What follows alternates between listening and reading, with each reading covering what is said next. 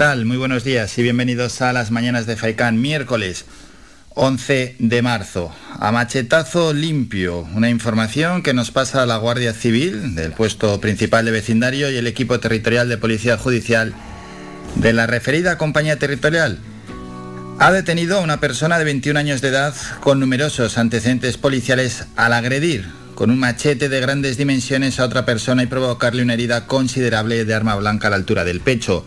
Unos hechos que se produjeron hace unos días, algo más de una semana, fue el pasado 3 de mayo, cuando la Central Operativa de Servicios COS de la Comandancia de Las Palmas recibió un aviso por una alteración del orden con un posible apuñalamiento en la localidad de vecindario. Inmediatamente la Guardia Civil se personó en el lugar comprobando como un varón que se encontraba ocupando ilegalmente una vivienda en la calle Tenerife del barrio de Balos estaba siendo atendido por los servicios de emergencias.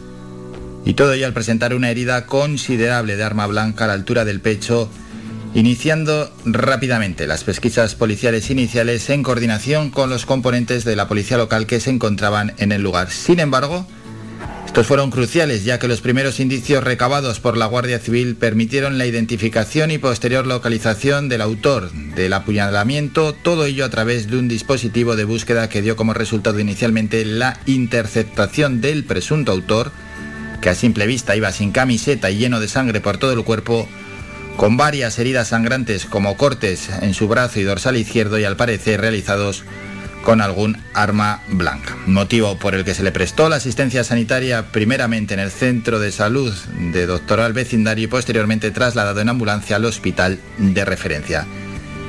Sin embargo, el ETPJ de vecindario fue activado ante la gravedad de los hechos en el que pudieron constatar lo anterior con la localización de un testigo presencial de la agresión con un machete de grandes dimensiones, llegando incluso a ubicar una gran herida en el pecho señalando sin duda, dice la Guardia Civil, de ningún tipo como autor de las lesiones sufridas. Con todo ello, la Benemérita informa que procedió a la detención del presunto autor de los hechos una vez recibida la alta hospitalaria, realizando las diligencias oportunas que fueron entregadas en unión al detenido en el correspondiente juzgado de guardia de los de San Bartolomé de Tirajana, el cual decretó su ingreso en prisión debido a las heridas sufridas por la víctima, la cual podría haber fallecido si no llega a ser atendida en el mismo momento de los hechos.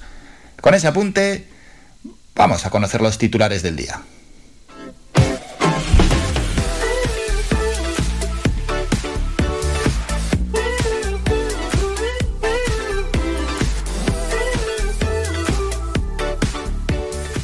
Son los siguientes. Comenzamos en el país. Dice así, el gobierno solo desclasificará los informes del CNI que exigen los independentistas si lo pide un juez. El Ejecutivo descarta levantar de oficio el secreto sobre la resolución que autorizó espiar a. Otra noticia, la jornada escolar continúa, es negativa para los niños y agrava las diferencias y agrava también la brecha de género. Asegura el país, las madres que no tienen ayuda para atender a sus hijos cuando estos salen antes del colegio cobran 1.850 euros menos al año de media según una investigación. Titulares del mundo en estos momentos. Pegasus, el gobierno supo que el CNI en 2019 que se espiaba a Per Aragonés por coordinar los CDR. Espionaje, caso Pegasus, todas las miguitas conducen a Marruecos. CNI, el gobierno se esfuerza en trasladar calma a la OTAN ante la cumbre de junio en Madrid. ABC tenemos lo siguiente titular, los, las sospechas sobre Marruecos planean otra vez. Se espió a Marlasca y se intentó con planas. Los ataques coinciden con la crisis migratoria en Ceuta. El titular de Agricultura fue embajador en Rabat. Y la maldición del CNI con el PSOE, un jefe de los espías fulminado con cada presidente socialista. Emilio Alonso Manglano, Alberto Sainz, Paz Esteban dimitieron por escándalos durante los gobiernos de Felipe González, José Luis Rodríguez Zapatero y Pedro Sánchez respectivamente. Y últimos titulares, en este caso de agencias, tenemos lo siguiente, vamos a entrar en Europa Press, dice así, el cese de la directora del CNI no basta para Podemos y los independentistas, se irrita PP, Vox y Ciudadanos. La número 2 de Robles en defensa, Esperanza Casteleiro, nueva directora del CNI y Sánchez justifica el relevo de la jefa del CNI por un fallo en la seguridad de las comunidades del gobierno. Estados Unidos aprueba un proyecto de ley de más de 35 millones de euros para asistencia económica y humanitaria en Ucrania. Ya conocemos cómo están los titulares, presentamos el programa. Venga, vamos con el sumario del programa. Tenemos lo siguiente, esta primera hora es informativa a las 9 y 5.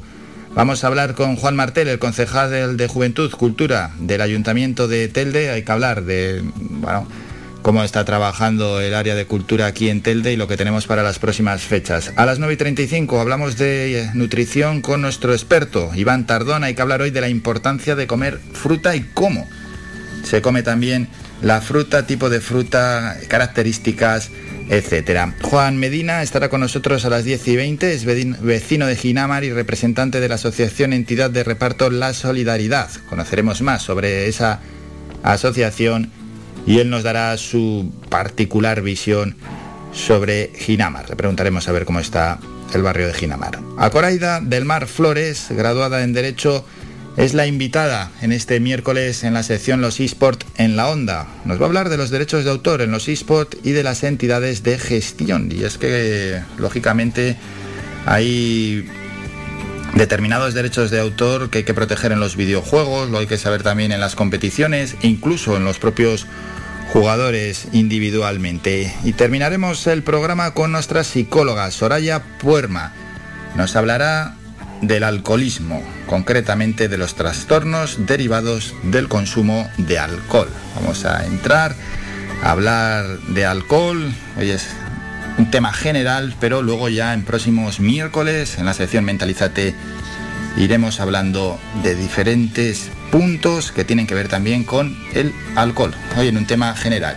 Presentado el programa, recordamos todo aquel que quiera llamar, nos puede llamar al 928 70 75 25, como ha hecho algún oyente esta semana, o si no enviar un bueno, de hecho llamó ayer un oyente, y si no enviar un WhatsApp, mensaje de audio, o sí, al 656 60 96 92. Dicho esto, vamos con la información municipal.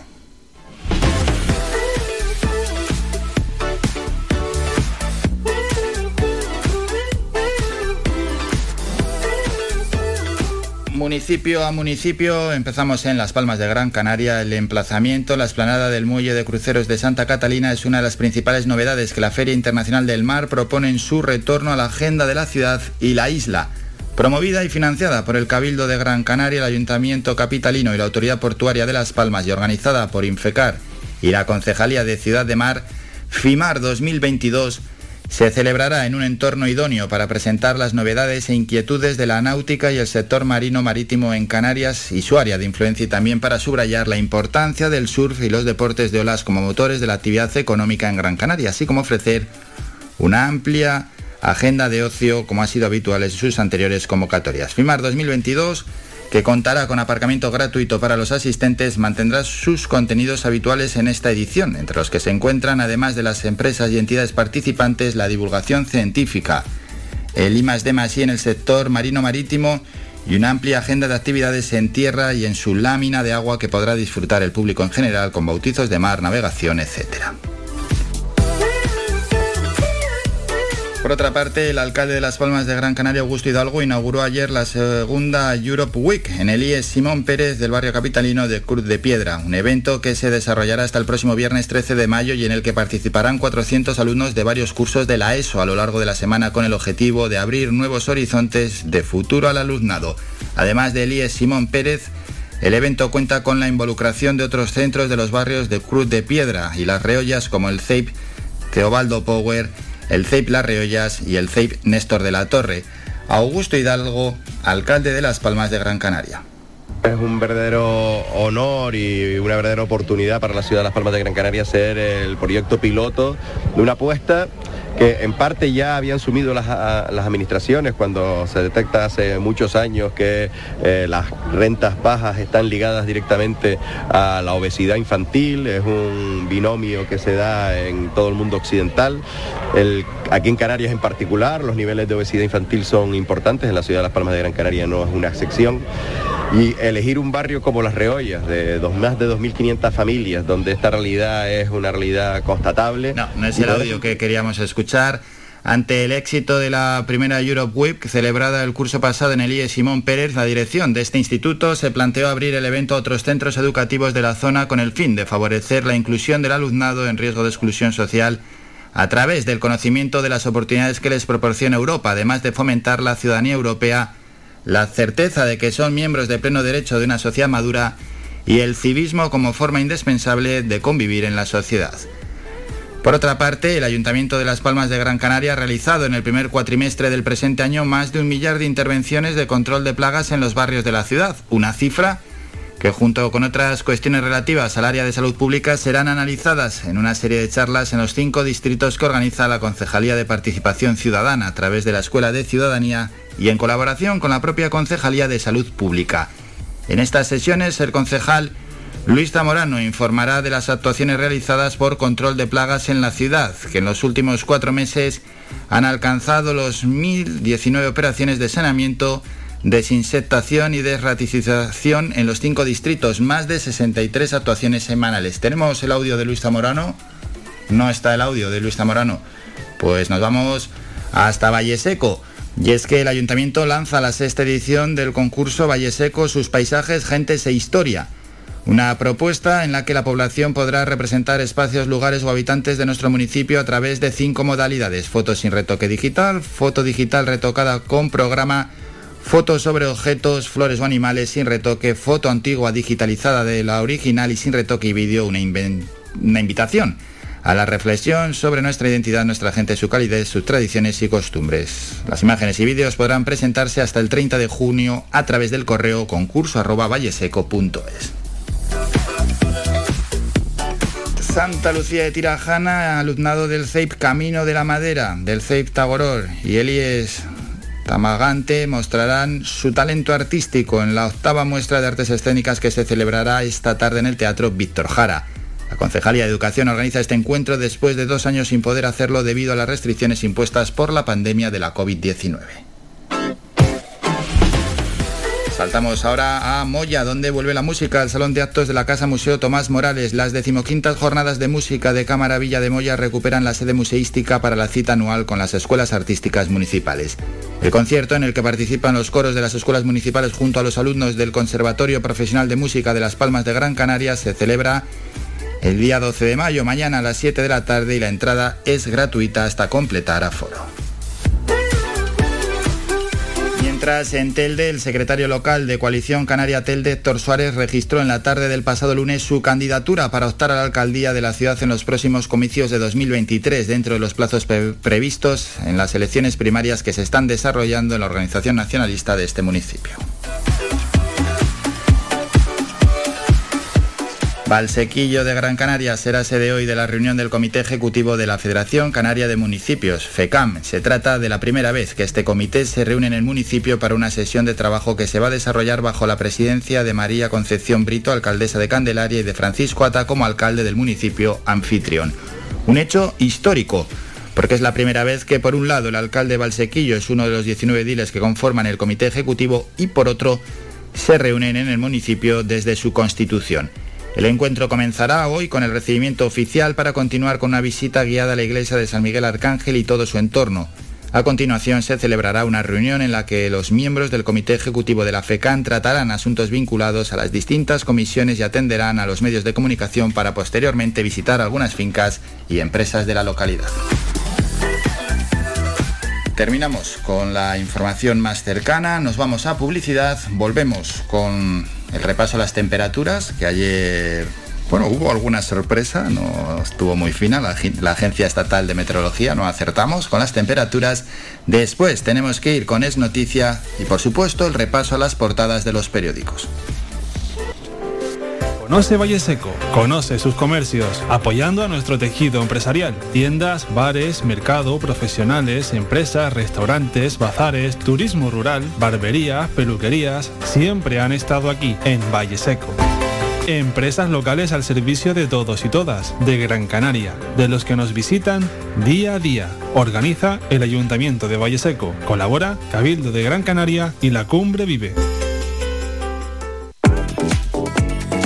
A cualquier hora y para cualquier problema, Llegan los coches amarillos. Llega Desatascos Jumbo 928 230265. Desatascos domésticos industriales y de redes ayuntamientos. Vaciado de pozos, achique de agua, aljibes o por lluvias. Tratamiento de legionela. Trabajos en todo tipo de embarcaciones. 638 748 731. Limpiezas de choque y localización de arquetas ocultas. Más de 34 años sin descanso. 24 horas sin excepción. 928 230265. Pioneros en limpieza de estanques y redes heredades de agua. No contrate intermediarios. Llámenos directo y ahorre tiempo y dinero. 638 748 731.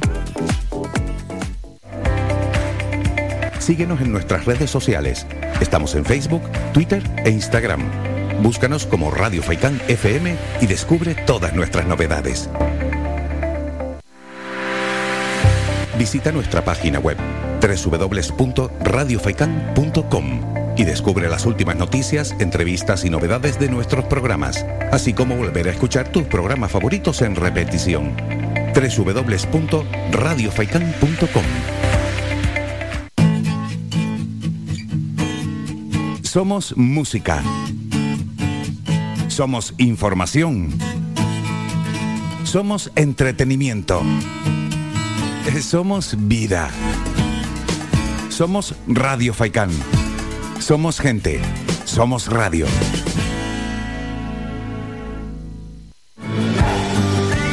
Somos la mejor información, música y entretenimiento. Las mañanas de Faikán.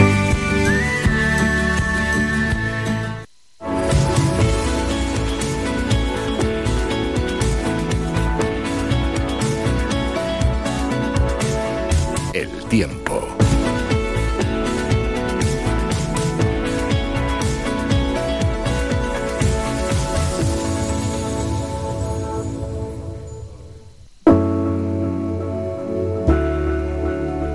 Vamos con ese repaso a las temperaturas donde ayer no nos daba el pronóstico de la Agencia Estatal de Meteorología de lluvia y es que llovió en parte de nuestra isla, por ejemplo aquí en Telde, de hecho esta mañana en Telde, a eso de las 6 de la mañana, yo cuando me he levantado estaba lloviendo, la Agencia Estatal de Meteorología no avisó y seguro que en otros lugares de nuestra isla otros oyentes han constatado esa lluvia.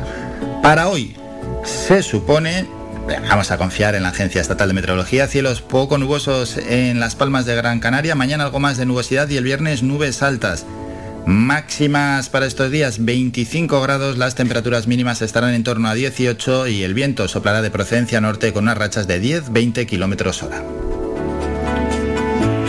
Vamos a Telde, donde tenemos un poco de todo, desde nubes hasta cielos despejados. Mañana cielos poco nubosos y el viernes nubes altas. Las temperaturas mínimas 17-18 grados, las máximas para hoy 27 grados, ya para el jueves y para el viernes máximas de 25 grados. Pasamos a la zona este y sureste, cielos predominantemente despejados para los próximos días con unas temperaturas mínimas de 17 grados, las máximas hoy de 30 que irán en descenso ya para jueves y viernes con unas máximas en torno a los 25-26 grados. Eh, vamos al sur de nuestra isla, tenemos lo siguiente, cielos también poco nubosos para estos próximos días con unas mínimas de 19 grados, las máximas 28-27 grados. En el oeste tenemos también cielos poco nubosos con unas mínimas de 17-18 grados, máximas para hoy 28 grados y para el jueves y para el viernes 26 grados de temperatura máxima y en la cumbre también cielos poco nubosos con mínimas de 12-13 grados, las máximas hoy 26 y para el jueves y para el viernes 22-23 grados. Confiamos en la Agencia Estatal de Meteorología y sí que es cierto, ayer hubo mucha más nubosidad, eh, sobre todo en las Palmas de Gran Canaria y en Telde, que lo que nos transmitió la Agencia Estatal de Meteorología y luego la gran sorpresa cuando se puso a llover. No teníamos esa notificación. Dejamos el repaso a las temperaturas y vamos con Es Noticia.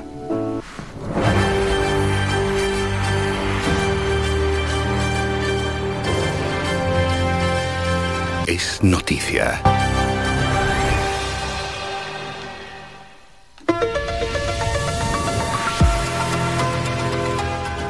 Y es noticia que el presidente del gobierno de Canarias, Ángel Víctor Torres, dijo ayer que las regiones ultraperiféricas tienen la oportunidad de liderar la transición ecológica en la Unión Europea, pero para ello no deben ser penalizadas con nuevos impuestos a la conectividad marítima y aérea. Si somos grabados, no tenemos futuro, comentó en la sesión de control del Pleno del Parlamento a preguntas de ASG, subrayando que en la nueva estrategia de las RUP estos territorios deben quedar exentos de los tributos ecológicos. Escuchamos a Ángel Víctor Torres.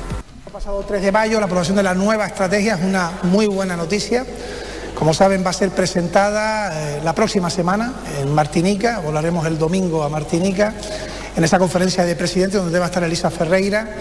Y como sabe también usted, este año Canarias será a partir de noviembre quien presida la conferencia de presidentes de las nueve regiones ultraperiféricas. Y creo que cuando Europa apostaba por la transición verde, y estábamos hablando de años anteriores a la llegada de la pandemia, ya enfatizaba lo importante que era que las RUP lideraran esa transformación verde. Eso significa apostar por la biodiversidad, por las energías renovables, por la transición energética y Canarias lo lidera dentro de la RUP porque tenemos el 50% de la población y por ello es muy, muy relevante las reuniones que vamos a tener la próxima semana. También tenemos ahora la oportunidad de convertirnos no solamente en quienes recibimos ayuda, sino en quienes lideremos el cambio que Europa precisa, sobre todo en materia energética y ante el momento en el que vivimos. El portavoz de ASG, Casimiro Curvelo, comentó que se abre una magnífica oportunidad en Canarias para fomentar el desarrollo de las energías renovables y evitar la dependencia energética, pero para ello reclamó también más medios humanos para que las administraciones puedan responder al aumento de sus propias competencias.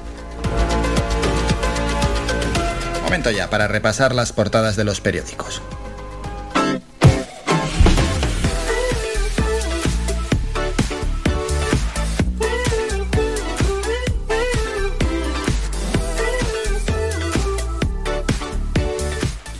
Tenemos lo siguiente, vamos primero por los de tirada general. La ministra de Defensa Margarita Robles ayer en rueda de prensa en Moncloa es la foto de portada cari acontecida en el mundo. Robles sirve a Sánchez y a Esquerra la cabeza de la directora del CNI.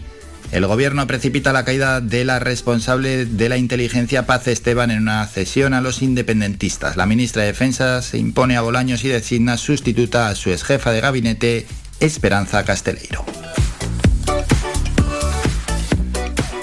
La razón, misma foto de portada, pero con algo mejor cara Robles. Feijó espera a la acción ante la mentira del gobierno. Pedirá explicaciones en el Congreso por la resolución de la crisis del caso Pegasus. Moncloa reconoce que sacrifica al CNI para taponar la crisis con Esquerra. En el país, en la foto Inglaterra, en la foto de portada, Carlos de Inglaterra sustituye a Isabel II en el Parlamento y sale mirando a la corona una foto muy significativa. Sánchez destituye a la jefa del CNI para zanjar la crisis. Robles sitúa como directora del centro a su número 2. El gobierno está dispuesto a desclasificar documentos, pero solo si lo pide un juez. Y en ABC no sale una foto de Robles, sino seis, con diferentes caras. Robles entrega a la directora del CNI para salvar a Sánchez. Paz Esteban se negó a dimitir y sirve de coartada al gobierno para no debilitar la seguridad del Estado. Canarias 7, foto de portadas, eh, un guaguas con pasado y presente. Ayer se presentó el libro Guaguas Campeón, 45 años de historia. Titular, Canarias recupera su nivel de tráfico aéreo 25 meses después del cero por la COVID. Los aeropuertos del archipiélago mueven en abril un 0,2% más de pasajeros que en 2019. La provincia, el homicida de San Roque estaba acogido por su tía. Esa es la foto de portada. Titular, inquietud en Canarias. Ante el plan de descarbonización de la Unión Europea, Torres alerta de que no habrá futuro si las tasas aerolíneas y navieras elevan el precio del transporte de viajeros y mercancías. Diario de avisos, foto de portada, Canarias a la cabeza de la recuperación económica nacional y se ve una playa y al fondo un crucero. El despegue de indicadores como el turismo, servicios, comercio, vivienda y empleo con cifras récord hace que el archipiélago lidere el crecimiento de la pospandemia en España. Marca Rudiger, fichado el defensa alemán del Chelsea, ya ha pasado el reconocimiento médico y firma hasta 2026 con el Real Madrid y será anunciado tras la final de la Liga de Campeones. Diario A. Rudiger, fichado. El central alemán pasa el reconocimiento médico, último requisito para hacer oficial el traspaso firmado hace días. Llega por cuatro años y un salario neto de casi 7 millones de euros. Mundo Deportivo, Tridente y conmoción Memphis y Auba con Dembélé de asistente letales. El Barça será segundo si hoy no ganan Sevilla y Atleti. Ronald Araujo fue evacuado al hospital tras un choque con Gaby y padece una conmoción cerebral. Dicho esto, nos vamos a publicidad, volvemos con un boletín informativo y luego hablamos con Juan Martel, como cada semana con el concejal de Cultura en el Ayuntamiento de Telde. Escuchas Faikán Red de Emisoras, Las Palmas 91.4. Somos gente, somos radio. ¿Quieres ir a la última como a ti te gusta en tu corte de pelo? ¿Eres hombre o niño y quieres estar más guapo? Vente al salón de peluquería Tomás. Además, para tu comodidad, nos cerramos al mediodía. Importante siempre para atenderte como a ti te gusta. Pedir cita al 928 69 4009. Apunta bien, 928 69 4009. En la calle Lenín Castillo 37, en las cuatro esquinas, San Juan Telde. Tu pelo merece el mejor trato y cuidado. Siempre en manos de profesionales. Salón de Peluquería Tomás. Toma nota de este teléfono. La Asociación Benéfica ONG Ser Humano ofrece una línea para luchar contra la soledad no deseada. Si eres una persona mayor, llama al 900-953-439 o al 900-953-437. Llama o comparte este teléfono gratuito con quien pueda necesitarlo. Cuidemos a quienes nos cuidaron. Proyecto financiado por la Consejería de Derechos Sociales del Gobierno de Canarias. Más de 30 años en continua emisión. Amplia cobertura en las islas de Gran Canaria, Lanzarote y Fuerteventura. Y más de 300.000 oyentes mensuales nos convierten en la opción ideal para publicitar tu negocio. Aprovecha nuestros descuentos e infórmate sin compromiso en el 928 70 75 25. 928 70 75 25. Faikan Red de Emisoras. Somos gente. Somos radio.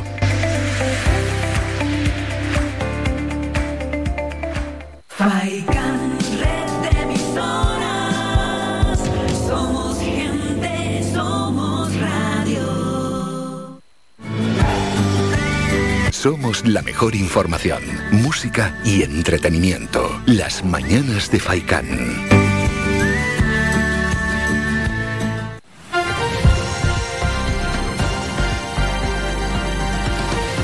Noticias.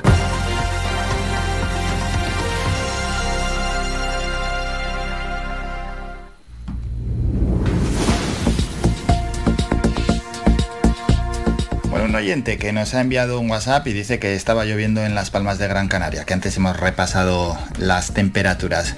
Seguimos con el primer boletín informativo antes de hablar con Juan Martel y tenemos lo siguiente. El alcalde de las Palmas de Gran Canaria, Augusto Hidalgo, inauguró ayer la segunda Europe Week en el IE Simón Pérez del barrio capitalino de Cruz de Piedra.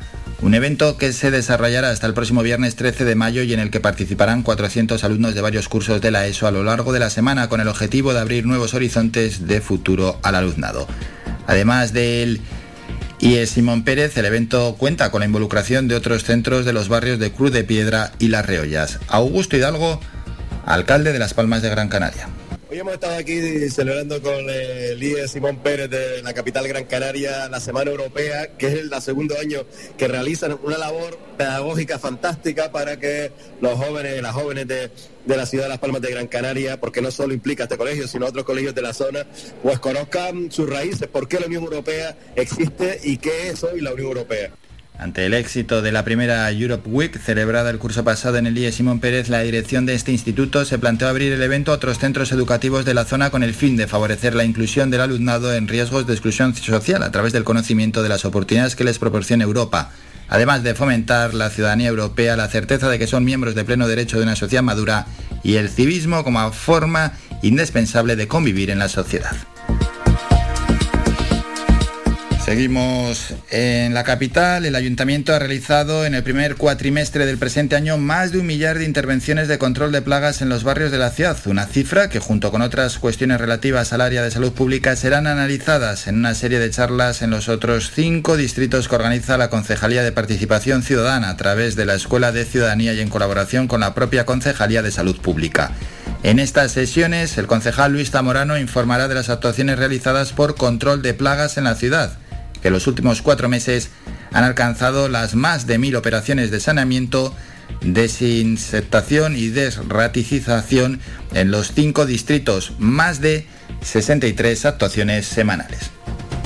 Con esta primera charla que se da en el barrio El Laso, iniciamos de la mano de participación ciudadana una serie de encuentros vecinales que se realizará en todos los distritos de la ciudad, donde Queremos exponer el trabajo que se hace desde salud pública en el control de las plagas urbanas y sobre todo concienciar a la ciudadanía que su labor, su protagonismo y, su, y sus pequeños gestos cotidianos pueden evitar que, se, que proliferen plagas en la ciudad, en sus barrios en sus calles.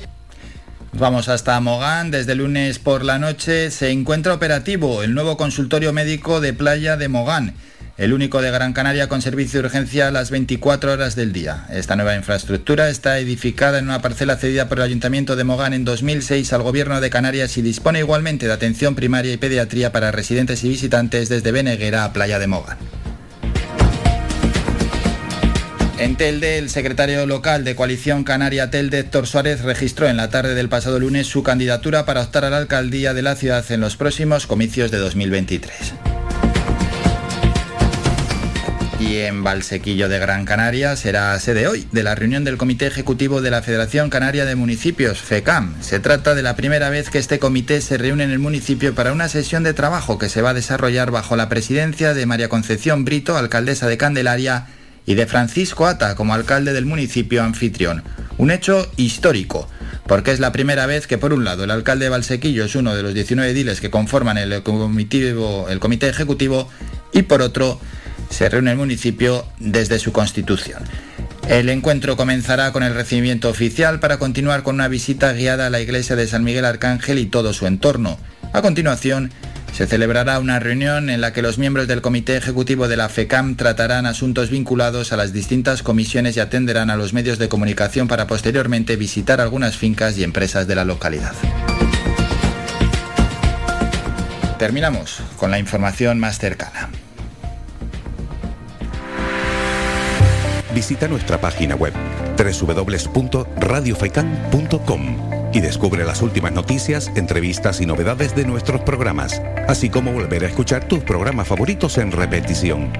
www.radiofaikan.com Bueno, que hemos empezado el programa y no hemos escuchado ninguna canción y teníamos preparada a Celia Jiménez, esa artista local, artista gran canaria, cantante que estuvo con nosotros aquí en el programa Las Mañanas de Faikan hace ya unos cuantos meses y nos gusta ir recordando la presencia de tantos y tantos artistas que tenemos.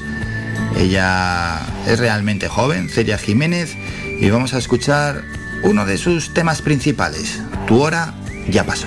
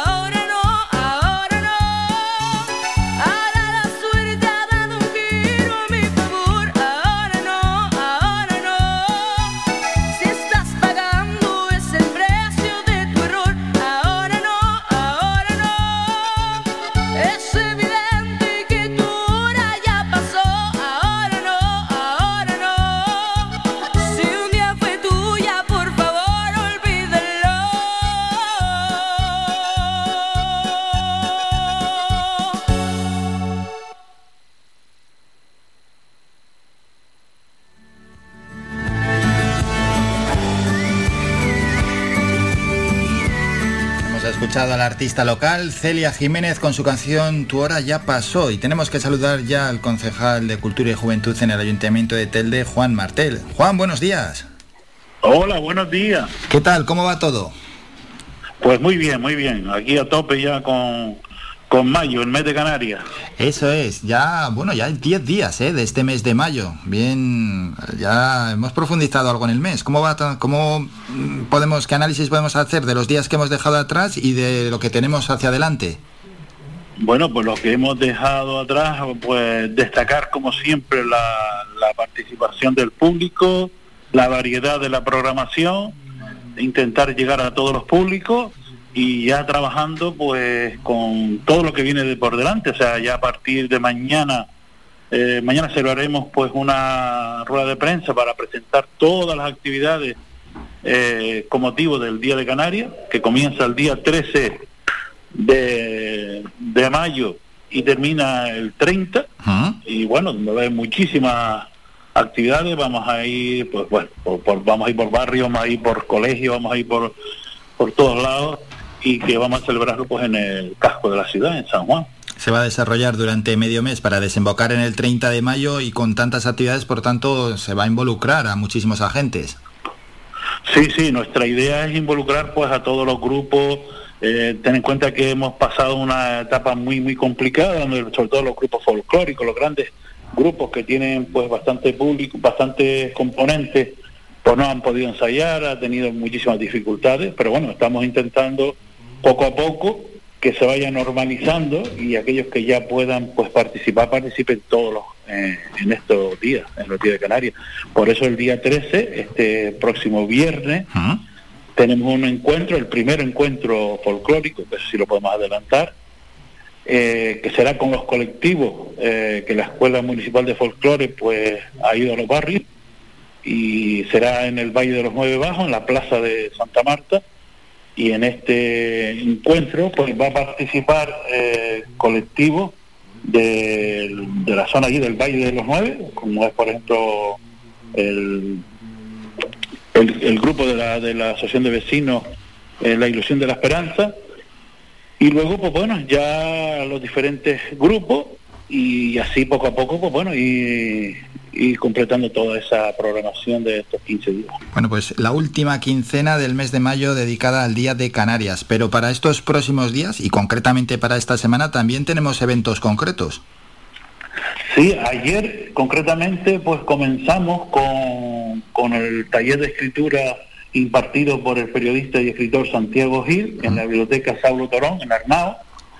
Eh, bueno, este taller que está destinado pues a, a despertar las capacidades cre- creativas eh, de los usuarios de la biblioteca, pues bueno, hay que decir que fue todo un éxito, se ha completado el aforo, eh, de hecho tenemos lista de espera y durante todos los martes del mes de mayo y el mes de junio va a estar Santiago Gil pues eh, dando este curso, eh, este taller en la biblioteca y desde aquí, bueno, felicitar también a, a las bibliotecas municipales por el trabajo que están haciendo porque conseguir que un martes por la mañana pues se desborde todas las previsiones quiere decir que el taller es muy interesante y sobre todo teniendo en cuenta que estamos hablando de uno de los grandes como es Santiago.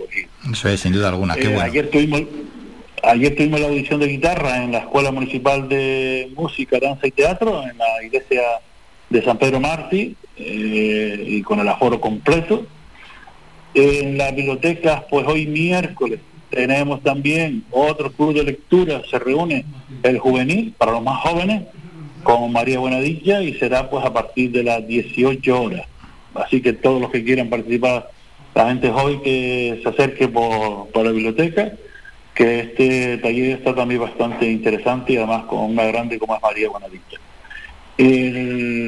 La exposición que se encuentra en la ermita de San Pedro, que se inauguró el pasado viernes, perdón, pasado jueves, este jueves día 12, a partir de las 19 horas, pues tendrá la presentación de la antología de Natalia Sosa, Ayala y Mujeres de la Isla, eh, a cargo de María del Carmen Reina Jiménez, que será la que ameniza estos poemas eh, con música.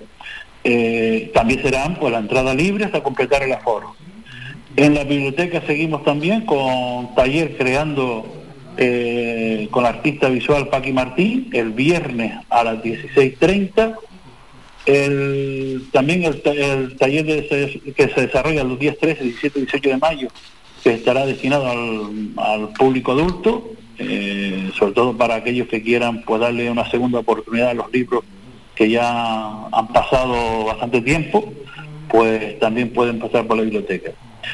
El, el miércoles 3 también en la ermita de San Pedro pues tendremos eh, encuentro literario a cargo de Palabras y Versos que coordina Josefa Molina, entrada libre. El teatro, eh, tenemos teatro en la Casa de la Juventud el viernes por la noche a las 20.30 también, en la Casa de la Juventud pues tenemos entrada libre hasta completar la foro, es un, es un teatro en lo que esconde la risa y bueno, lo mismo, ahí estamos pues para que todos los públicos puedan participar. Y el sábado por la mañana pues tenemos actividades para los, para los más pequeños, eh, cuentacuentos para bebés en la biblioteca Saulo Torón a partir de las 11 de la mañana.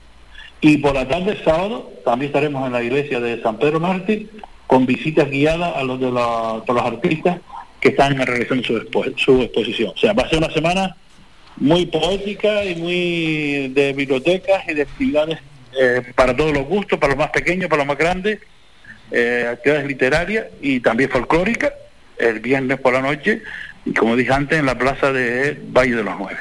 Son muchísimas actividades y es posible que, que algún oyente tenga interés en varias y no le ha dado tiempo casi a coger el día, la fecha o el lugar. No se preocupe, lo importante es comentarlas y ahora que analice con detenimiento en teldecultura.org, teldecultura.org o en las redes sociales de Telde Cultura. Hay muchos ah, asuntos para estos próximos días. Juan, aún así te quería comentar por cosas concretas, como por ejemplo, ya que se ha comentado, el Teatro Juan Ramón Jiménez, hay una, una exposición llamada Estrellarte allí mismo, ¿no? Sí, por el grupo Photostar, eh, que son 16 fotógrafos que también, pues bueno, han querido participar en estas exposiciones. Eh, está abierta hasta el 31 de mayo. Yo les aconsejo que, que vayan porque la verdad que son fotos realizadas de noche en diferentes lugares, sobre todo de la isla Gran Canaria, eh, fotos de noche de muchísima calidad están, vamos, eh, merece la pena verla, está en la segunda planta y en- si suben a la tercera planta, también hay una exposición que está realizada por los niños y las niñas del 6 de San Juan, del Colegio de San Juan, que, va, que está titulada Mujeres de Canarias, que tampoco se la, se la deberían de perder, ya que están, eh, es fácil ver estas exposiciones, que pueden ir por la mañana, que pueden ir por la tarde. La verdad que estamos muy contentos porque tenemos las las cuatro salas ahora mismo. Teníamos tres, ya hemos ampliado a cuatro. eh, y la próxima semana tendremos otra sala más. En este caso será en la, Casa Condal, con lo cual vamos a tener lo nunca visto en Telde. Cinco salas de exposiciones, todas abiertas, todas llenas de mucha cultura, de mucha actividad. En este caso será por, por el artista Luis Morera, que no solo él se ha dedicado a la música, sino también a la pintura, una eh, algo que estaba ahí un poco escondido, sobre todo en Gran Canaria, este palmero, pero bueno, que lo vamos a tener a partir del día 19 en la Casa Condal, con lo cual habrá cinco salas, Cinco salas. de exposiciones en Telde, de tres hemos pasado a cinco, y buscando, porque afortunadamente eh, Telde la cultura está de moda y bueno, ya nos vienen de no solo de Gran Canaria, sino otras islas a exponer a esta ciudad. Qué bueno y positivo para la cultura. Por cierto, hablando de cultura, eh, ya se descubrió la placa homenaje en el bufadero, bueno, en la garita a mm, José Luis González Ruano. Sí, eh, era lo que quedaba pendiente del acto que se hizo en la que se realizó en la Plaza San Juan con motivo de la Feria del Libro y era la segunda parte y bueno, yo creo que fue un acto más emotivo, más para los amigos, para las personas, para la familia y bueno, yo creo que está inmortalizado una persona que de la garita, una persona de la zona que, tanto hizo por la cultura, por la defensa del medio ambiente y por, por todo, para la escritura, en fin, por todo en esta en este municipio y qué mejor lugar que aquel espacio donde él pues bastante tiempo estuvo inspirando su- sus obras.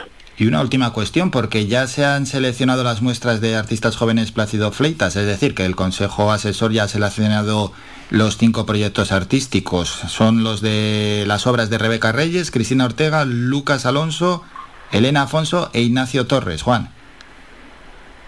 Sí, son los cinco jóvenes artistas que han sido seleccionados por el Consejo eh, Asesor, por, el- por el jurado. Eh, la verdad que estamos de enhorabuena porque por fin ya tenemos cinco artistas después de 10 años sin celebrarse esta muestra. Eh, la participación también ha sido bastante alta, la calidad muy buena según lo- los entendidos. Y bueno, ya estamos en los trámites y recordarles que todas las obras de estos cinco seleccionados la podremos ver a partir del día 3 de junio en una exposición que se realizará en la ermita de San Pedro Mártir, donde podremos ver pues todo su trabajo y a partir de ahí pues bueno iniciar todo lo que viene por delante con los premios a estos a estos artistas. La cultura y las actividades para la juventud que no paran aquí en Telde y esta semana también lo, hemos, lo ha contado el concejal de Cultura y Juventud en el Ayuntamiento de Telde, Juan Martel. Recordamos más información, teldecultura.org para analizarlo con reposo y también en las redes sociales Telde Cultura. Juan, como siempre, un enorme placer. Nos citamos para la semana que viene. Feliz semana. Feliz semana y mañana los que quieran pues pueden estar a las 10 de la mañana en la junto a, al Faicán, la escultura dedicada a los Faicanes, en la ermita de San Pedro para que puedan participar, si quieren, en la presentación de todas las actividades que vamos a desarrollar con motivo del Día de Canarias. Venga, invitados quedan, dicho queda. Un saludo, Juan. Un saludo, buen día.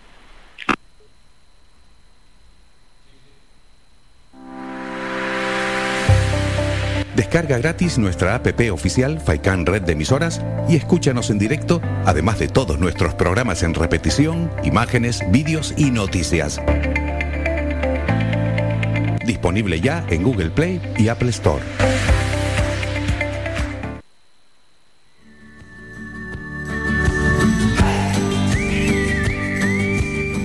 Toca hacer un brevísimo descanso, nos vamos a publicidad a la vuelta, seguimos con más información, nos toca el kiosco digital, escucharemos algo de música, luego Twitter y luego tenemos que hablar ya de nutrición, lo haremos como cada miércoles con nuestro experto Iván Tardón en la sección La Salud al Día. Escuchas Faikan Red de Emisoras, Las Palmas 91.4. Somos gente, somos radio. Conoce Valle Seco, conoce sus comercios, apoyando a nuestro tejido empresarial. Tiendas, bares, mercado, profesionales, empresas, restaurantes, bazares, turismo rural, barberías, peluquerías, siempre han estado aquí, en Valle Seco. Empresas locales al servicio de todos y todas, de Gran Canaria, de los que nos visitan día a día. Organiza el Ayuntamiento de Valle Seco. Colabora Cabildo de Gran Canaria y la Cumbre Vive. Ven al Guachinche en Agüimes. Disfruta de la terraza más grande del este de Gran Canaria, abierto de miércoles a domingo. El Guachinche en Agüimes, junto a la piscina municipal. Si aún no has probado nuestro bichillo lagunero, no tienes perdón de Dios. Especialistas en gastronomía antigua canaria. Ven al Guachinche a conocer el patrimonio canario a través de la receta de Doña Luisa. Costillas con piña, papas negras, atún de romería y muchas deliciosas recetas más. Teléfonos para reservas 626 20 18 72. Recuerda, ahora el Guachinche en Agüimes, junto a la piscina municipal. Disfruta de lo nuestro.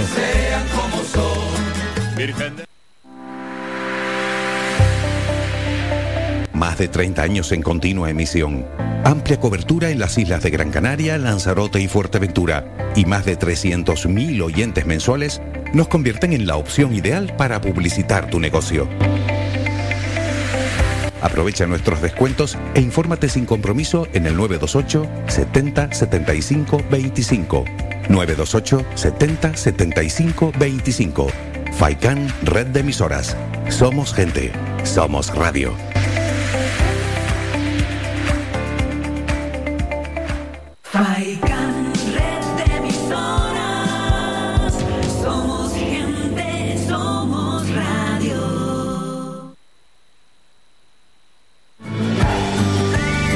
Somos la mejor información, música y entretenimiento. Las mañanas de Faikán.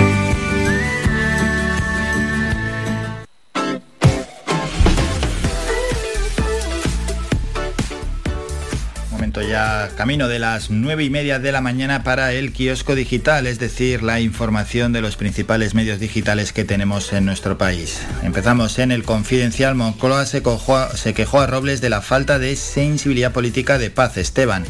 Sánchez se defiende de la polémica y acusa al PP de ser una desgracia. La derecha mantiene su avance y amplía a 10 puntos su ventaja sobre la izquierda. Pasamos ahora al español, donde tenemos lo siguiente, Emiratos Árabes, eslabón entre Marruecos y Pegasus. La lista de espiados conduce a Rabat. Robles a Rufián en vivo, estoy orgullosa del CNI, trabajan para que usted y yo tengamos libertades. Sánchez impuso el cese de la jefa del CNI para aplacar a Esquerra y Margarita Robles logró relevarla por su número 2. Vamos con el diario.es. Sánchez justifica el cese de la directora del CNI por el fallo en la seguridad de las comunicaciones del gobierno. Otros asuntos, Podemos, Izquierda Unida y Más País intentan salvar a Yolanda Díaz de la crisis abierta en Andalucía. Público.es, el incendio de la izquierda en Andalucía instaura la desconfianza dentro de Unidas Podemos en el ámbito estatal. Las izquierdas andaluzas presentan su candidatura en medio del ruido sin cerrar el acuerdo económico. Ok, diario, dicen lo siguiente, un nervioso Sánchez contraataca acusando al gobierno de Rajoy de estar lleno de mangantes. Dirigentes del PSOE se unen a Podemos y Esquerra para exigir la cabeza de Robles, pero los varones la apoyan. Huffington Post, ha habido fallos de seguridad. Sánchez reconoce el trabajo de Esteban y el CNI reitera que se actúa con transparencia. Lo más del día, así será la nueva ley del aborto, interrupción desde los 16 sin permiso paterno. Robles dice nadie me va a dar a mí lecciones de la defensa de los funcionarios del CNI. El día en el que el gobierno cesó a la jefa de los espías españoles no está siendo fácil. El economista, la masa, y vamos con dos medios económicos. La masa salarial del sector público subió un 10,5% entre 2020 y 2021. A lo largo del año pasado, el ritmo de crecimiento de los sueldos públicos se moderó durante la segunda mitad del ejercicio por la progresiva absorción del impacto de las contrataciones en sanidad y educación que tuvieron lugar en 2020 para hacer frente a la crisis del COVID. Terminamos en cinco días. Telefónica registra un fuerte aumento de ingresos en Brasil y Alemania y acelera la captación de clientes. Y otra noticia de cinco días, COE pide a las empresas que no suban los salarios con el IPC, sino según resultados. 9 y media de la mañana, hasta aquí el kiosco digital. Síguenos en nuestras redes sociales. Estamos en Facebook, Twitter e Instagram. Búscanos como Radio Faikán FM y descubre todas nuestras novedades. Hemos cumplido la primera hora de programa, primera hora informativa. Vamos por tanto con una canción. Juanes, adiós le pido. Y a la vuelta vamos para Twitter. Ya veo que arrasan Eurovisión y Haaland.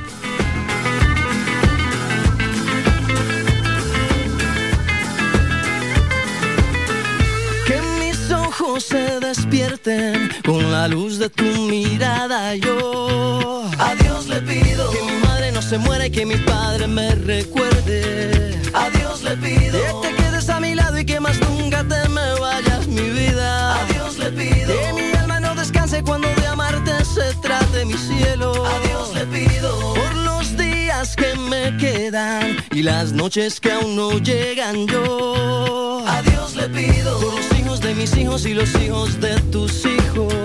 A Dios le pido que mi pueblo no derrame tanta sangre y se levante mi gente. A Dios le pido que mi alma no descanse cuando de amarte se trate mi cielo. A Dios le pido un segundo más de vida para darte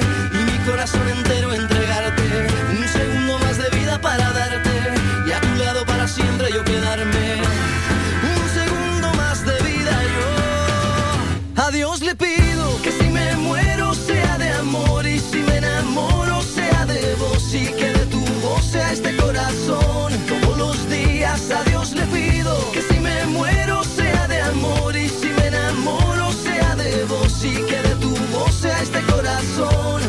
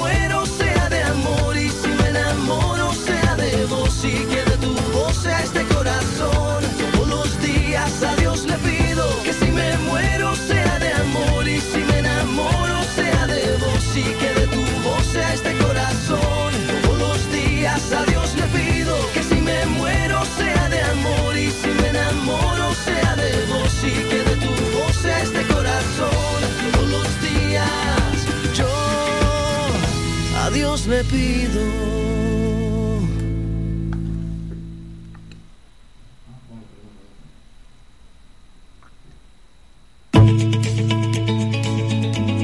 Trending Topic.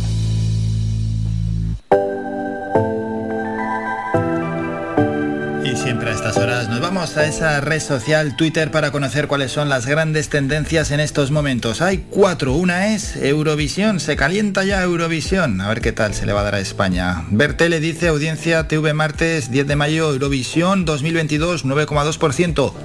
Firma su inicio más visto desde 2006 gracias al salto a la primera de su primera semifinal de Eurovisión. Más asuntos por ahí, bueno, sobre todo van sacando los participantes en las semifinales de Eurovisión con tuiteros que no son realmente conocidos y todos, casi todos son anónimos y la cosa va calentándose en Eurovisión de cara a esta la gran final, ¿no? Que viviremos este fin de semana y vamos a ver si a Chanel, a nuestra representante, se le da de la mejor manera posible. Haaland también es otro de los nombres del día. Klopp ya tiembla con Haaland en el City. Por desgracia, es un fichaje muy bueno, una bestia, dice el Manchester City. En su cuenta oficial han confirmado que han llegado a un acuerdo con el Borussia Dortmund para transferir al delantero Erling Haaland al club a partir del 1 de julio de este año 2022. Oficialmente, Haaland será jugador el 1 de julio del Manchester City. Es uno de los grandes fichajes, ¿eh? sin duda alguna. Se resuelve ya esa duda de uno de los nombres que en los últimos meses sonaban para varios equipos. Finalmente irá al Manchester City. Paz Esteban también es otro de los nombres del día, última hora. Sánchez admite que la destitución de Paz Esteban se debe a un grave fallo en las comunicaciones del gobierno, dice El Mundo. El día.es, el BOE confirma que la salida de Paz Esteban fue un cese y no una sustitución. Y Radio Televisión Canaria, Paz Esteban ha dejado de ser directora del Centro Nacional de Inteligencia, su puesto lo ocupará la secretaria de Estado de Defensa, mano derecha de la ministra Margarita Robles. Y el otro nombre del día es Ronald Araujo, quien ayer tuvo que ser trasladado en ambulancia, sufrió una conmoción cerebral en el partido que enfrentó al Barça frente al Celta de Vigo, que ganó el equipo catalán 3 a 1, tras un choque con Gaby que le obligó a pasar la noche en el hospital. Ronald Araujo, que dio el susto ayer en ese partido entre el Barcelona y el Celta de Vigo. Cuatro nombres propios en Twitter. Vámonos a hablar de nutrición. Visita nuestra página web www.radiofaikan.com y descubre las últimas noticias, entrevistas y novedades de nuestros programas, así como volver a escuchar tus programas favoritos en repetición. www.radiofaikan.com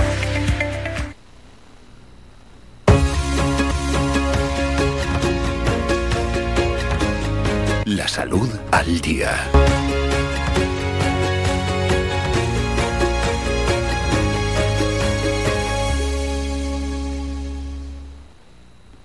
Y es el momento de hablar de nutrición y lo hacemos con nuestro experto como todos los miércoles a estas horas aquí en las mañanas de Faikán con Iván Tardón. Iván, buenos días. Buenos días, Álvaro. ¿Qué tal has llevado la semana, Iván? Bien, una semana rara, ¿no? Porque ayer hacía un calor tremendo y cae chuzos de punta, o sea que no sabemos ni cómo vestirnos. Ya, raro, de verdad que sí. e Incluso en la previsión que nos daba la Agencia Estatal de Meteorología en relación al tiempo, ayer fallaban, no tenían ese pronóstico de lluvia y, y sí, sí, No, fíjate. nos ha sorprendido. Es que estaba, pon- estado poniendo dietas esta semana, pues bastante veraniega y hoy me levanto y ya está, pues vamos como, como para ponerte el abrigo, ¿no? Sí, sí, sí. Pero bueno, eh, ya le parece que a partir de ahora la situación ya se tranquiliza en cuanto al tiempo. Dejamos ya lo climatológico y vamos a hablar de nutrición. Y hoy toca hablar de la fruta, ni más ni menos. Sí, vamos a hablar un poquito de la fruta, de la importancia que tiene el tomar fruta, porque nos encontramos casos de personas que o toman demasiada fruta o que no toman absolutamente nada de fruta. Y eh, bueno, como todo siempre, hay que tener un equilibrio. Ojo también al apunte de tomar demasiada fruta. Luego lo vamos a analizar.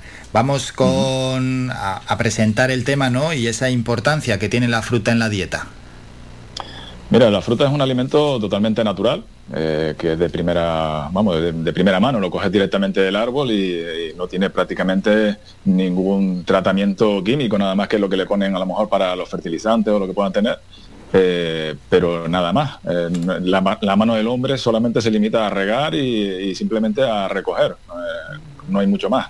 Entonces es un producto bastante natural, bastante sano y que hay que tomarlo pues, pues también con moderación y hay que tomarlo en la dieta, porque te digo, hay gente que, está o en un extremo o en el otro. Y el extremo, digamos que, bueno, hay personas que se toman muy a pie, esto que se suele decir, de, de tomar entre 3 y 5 frutas y verduras al, al día. Pero, eh, claro, entre 3 y 5 frutas y verduras al día. No son 5 piezas de fruta y nos olvidamos de las verduras. Hay que meter verduras al menos dos veces, dos raciones, que podría ser perfectamente un almuerzo y una cena. Y después lo, lo que nos quedan sería pues tres piezas de fruta, que podría ser perfectamente repartido a lo largo del día, pues para que no nos lo comamos en una misma sentada, pues, y que nos va a sentar mucho mejor incluso, pues tomarlo a media mañana, por ejemplo, en la media tarde, en el almuerzo, o eh, en la media mañana, en la cena y en el almuerzo. No sé, hacer un reparto de tres veces al día. Bueno, es más que posible, el día es largo para poder realizar este, este consumo. Una fruta que, mm, especificando concretamente, bueno, hay claro, hay tanta variedad, pero mm, rica en, en minerales, ¿no? En vitaminas, alguna en fibra, me imagino. También escuchamos aquello de Claro. que es antioxidante. Efectivamente, al final es una bomba de, de- vitaminas, es una bomba de, de hidratación también. También tiene, eh, como tú dices, tiene bastante fibra, sobre todo si la tomamos con, con cáscara, ¿no? con la piel, esas que se puedan comer con cáscara y piel, lógicamente, eh, como la manzana o, la pera, puede, puede ser perfectamente una, una opción.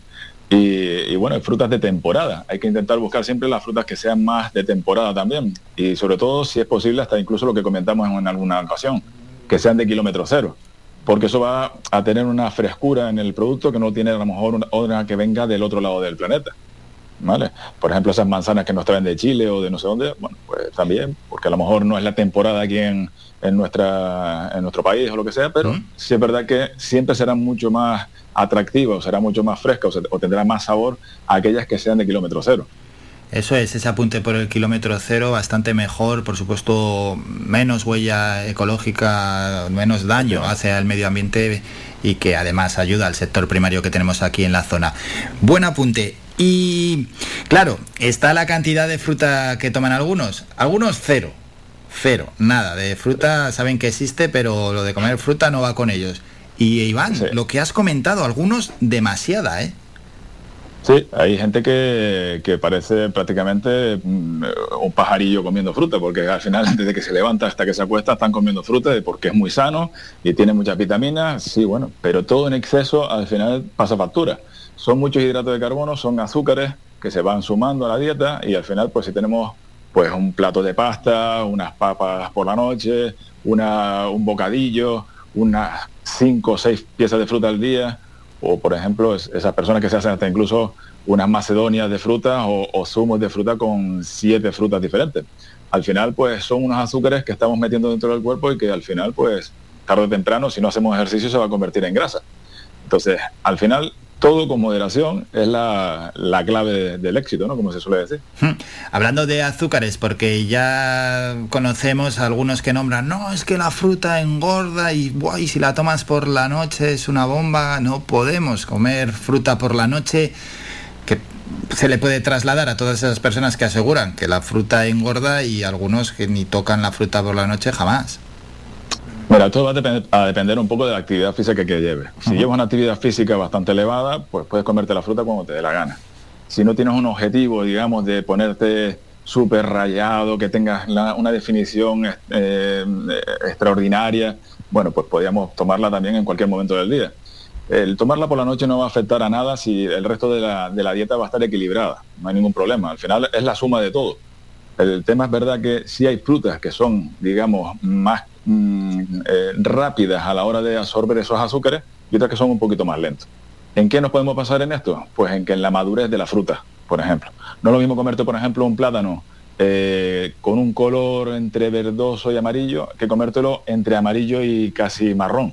Cuanto más maduro sea esa fruta, los azúcares están más liberados de alguna manera y suben más rápido en el torrente sanguíneo, con lo cual al final pues insulina al, al torrente sanguíneo y almacenamos rápidamente eso, esa glucosa en forma de, de- de grasa. Pero no tiene por qué engordar la fruta si tenemos un buen equilibrio y, y comemos las cosas con moderación. Mm. Y bueno, mm, de la sensación de saciedad que genera la fruta, imagino que una fruta genera más sensación de saciedad que otra. Mm, Sobre esto, ¿qué podemos decir? Sí, te puedes saciar. De hecho, hay algunas personas que te recomiendan tomarlo antes de las comidas. Es básicamente por esto, por intentar eh, saciarnos. Da igual que te la tomes antes o después, al final las calorías son las mismas, el resultado va a ser el mismo, pero sí es verdad que hay personas que a lo mejor, bueno, con la sensación esa de haberse comido la pieza de fruta antes de las comidas, pues comen menos cantidad después. Eh, para que te sacie, tiene que ser que sea una fruta, digamos, que no sea demasiado madura, como te decía antes, y que tenga la cáscara. En este caso, por ejemplo, la que más te va a saciar, por las pectinas que tiene también, sería la manzana verde. La manzana verde, como, tengas poca hambre y te la intentes comer entera, a lo mejor ni la terminas. Ya, es verdad. se, se te hace grande la manzana. Es bastante ruda, sí. Bueno, eh, generaciones anteriores eh, la fruta la tomaban de postre. Yo a veces he hablado con, bueno, con mi padre casi directamente y diciendo, pero saca la fruta del postre y cómela eh, en, en otras horas. En vez de comer determinados alimentos que comes por la tarde o a mediodía, mete fruta ahí. Había como, como esa tradición, ¿no, Iván? Pero bueno, la fruta también para determinados aperitivos a mí me parece excelente. Mira, la puedes poner cuando quieras. Al Mm. final, es, dependiendo el, el- el objetivo que te marques y buscando la, la estrategia que busques. Si tú, por ejemplo, eh, la quieres tomar a media mañana para evitar, digamos, ese picoteo y el, el que te comas otra cosa que sea aún peor eh, y que, digamos, puedas aguantar bien entre comida y comida, viene perfecto. Eh, si te la quieres comer después de- del postre, también, no hay ningún problema. Porque muchas veces tenemos esa sensación de eh, nos apetece algo dulce después de comer y es preferible que te comas una fruta antes que te comas una natilla o que te comas un flan. Lo que pasa es que es verdad que cuando te vas a un restaurante, la oferta que tienes sobre esto es bastante pobre. Lo que más tienes son pues dulces, tartas y ese tipo de cosas, aprovechando esa, e- ese paladar que te, que te incita a tomar algo dulce, pero lo más sensato es tomarte una pieza de fruta, lógicamente. Claro, es verdad también lo de los restaurantes. Te sacan una, una carta de empiezan con tartas, con postres, con helados, con Y cinco yogures. euros. y 5 euros y luego te dicen un- o plátano o manzana. Ya, claro, plátano o manzana te quedas ahí como...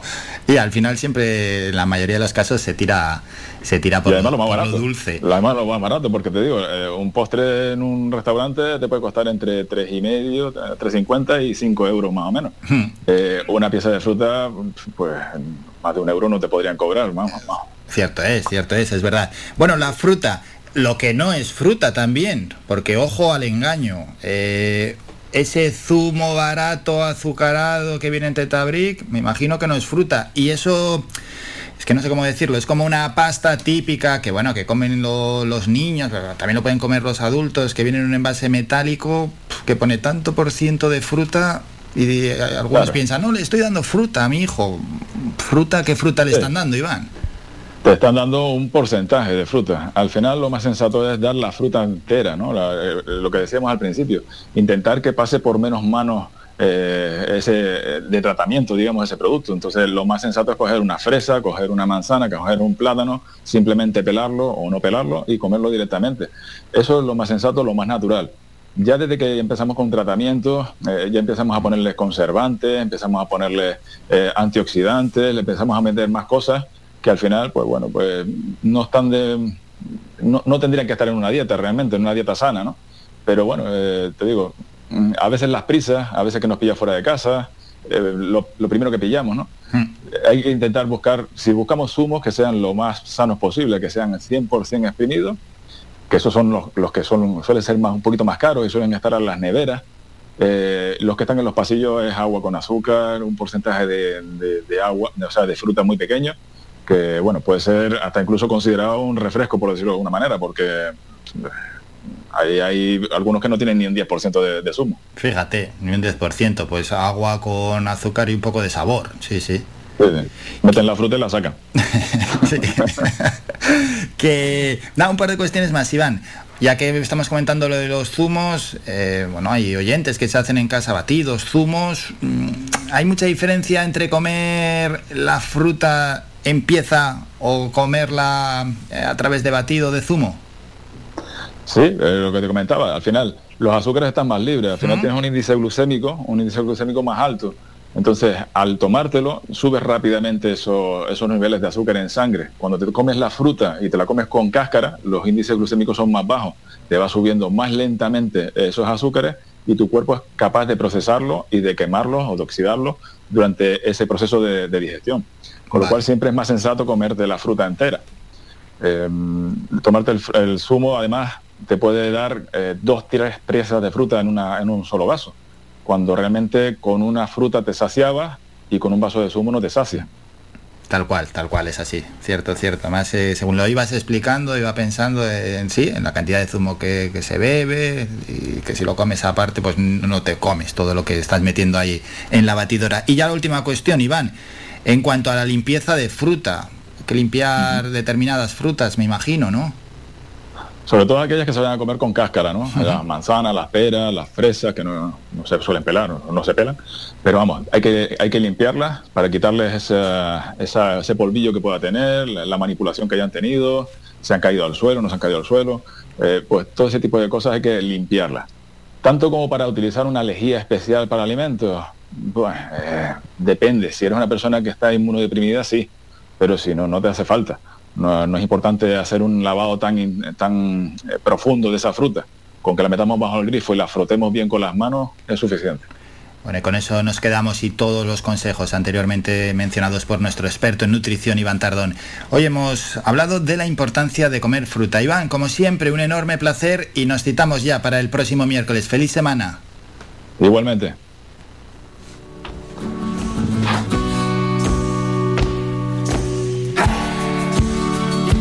Importancia de comer fruta, alguno dirá, es obvio, bueno, es obvio, no es tan obvio, porque ahí están los datos, que hay gente que no come absolutamente nada de fruta. Y qué importante también, lo que nos ha comentado Iván Tardón, de comer fruta en demasía, comer demasiado fruta. Nos toca hacer un descanso, vamos a parar, nos vamos a publicidad, que ya, no, ya toca, por cierto, irnos a la publi, a la vuelta.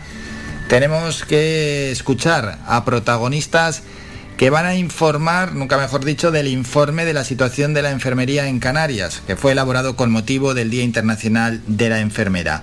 Escucharemos a la presidenta del Colegio Oficial de Enfermería de Las Palmas, Rita Mendoza, y al sociólogo y consultor especializado en el ámbito sanitario, Juan Hernández. Escuchas Faikan Red de Emisoras, Las Palmas 91.4. Somos gente, somos radio.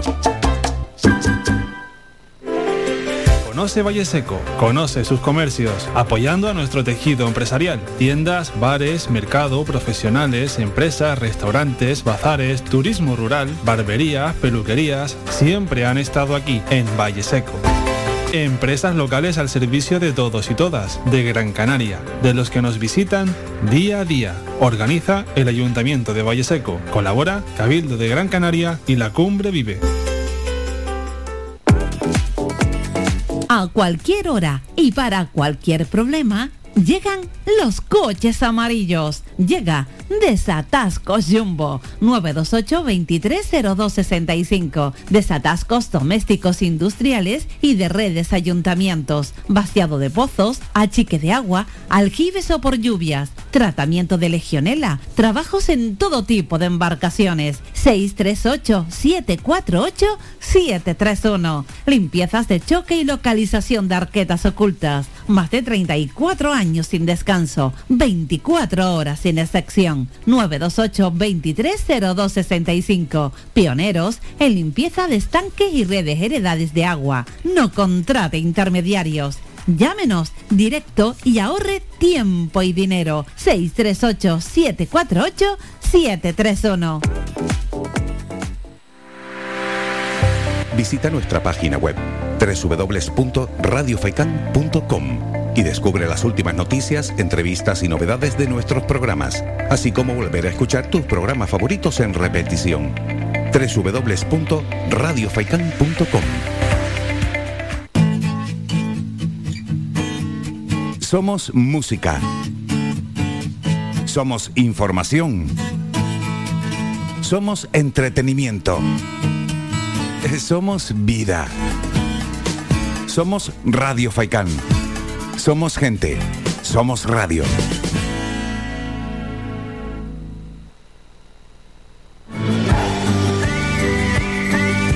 Escuchas Las Mañanas de Faicán con Álvaro Fernández.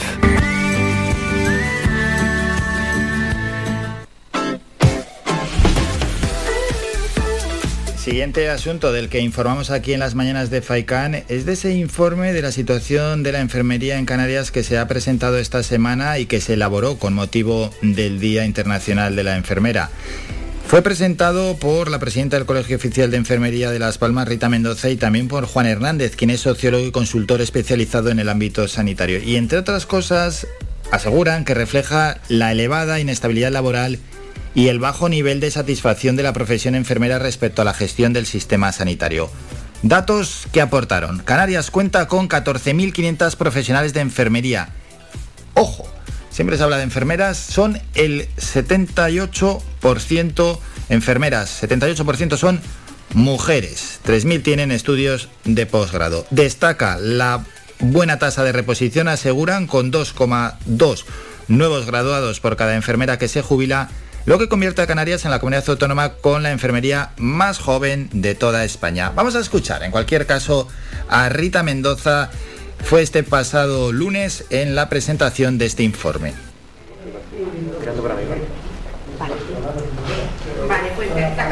Hoy presentamos los datos preliminares de un informe que realmente es, muy importante porque hace una radiografía de cuál es la situación de la profesión en la comunidad autónoma canaria. El dato más destacable sin duda es la precariedad, la precariedad laboral, en el sentido de que más del 50% de la profesión está en una situación de inestabilidad laboral.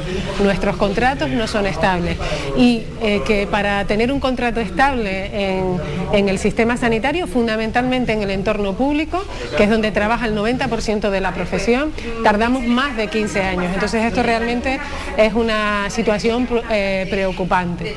La otra cara de la moneda es que la profesión goza de muy buena salud, en el sentido de que eh, por media eh, somos las enfermeras de Canarias las más jóvenes a nivel nacional. Tenemos una buena tasa de reposición en el sentido de que por cada enfermera que sale del sistema sanitario, teniendo en cuenta las personas que se incorporan desde la universidad, entran 2,2 o pueden entrar 2,2 enfermeras al sistema canario.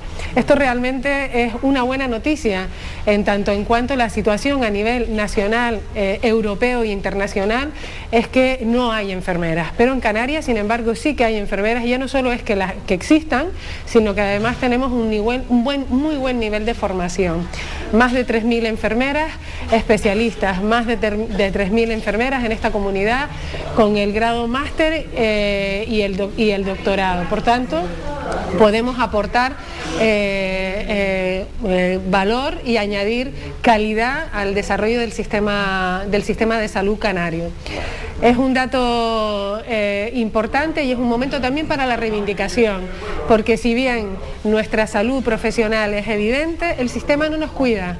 No nos cuida en el sentido de que no somos estables, no se nos reconoce el A1, no estamos ocupando eh, puestos en la toma de decisiones para proyectar los cuidados en la población canaria. Entonces el sistema tiene que plantearse de que esto tiene que cambiar, porque si no retiene este talento, si no realiza acciones para mantener a las enfermeras canarias en su entorno, lo que es probable que ocurra es que se produzca una fuga de talento, algo que ya ha ocurrido en, en años anteriores.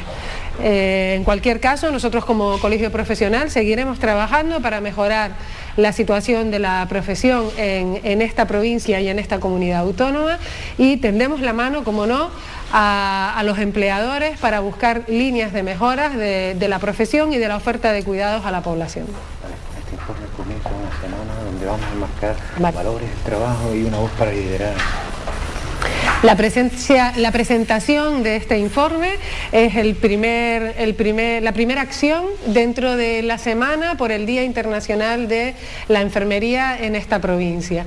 A partir de mañana, eh, martes. Bueno, por un lado, hemos escuchado a Rita Mendoza Y vamos a escuchar también en esta presentación del informe de situación de la enfermería en Canarias a la otra persona que estuvo allí presente. Son dos minutos. Es el sociólogo y consultor especializado en el ámbito sanitario, Juan Hernández. Bueno, las encuestas lo que hacen básicamente es poner números a las cosas. Este tipo de encuestas, por lo menos, en algunos casos confirman una realidad y concreta una realidad que se conocía, como la precariedad, pero no se sabía cuánto de precariedad había, y en otros casos desmienten eh, unas afirmaciones que se hacen de una manera un poco sin fundamento científico.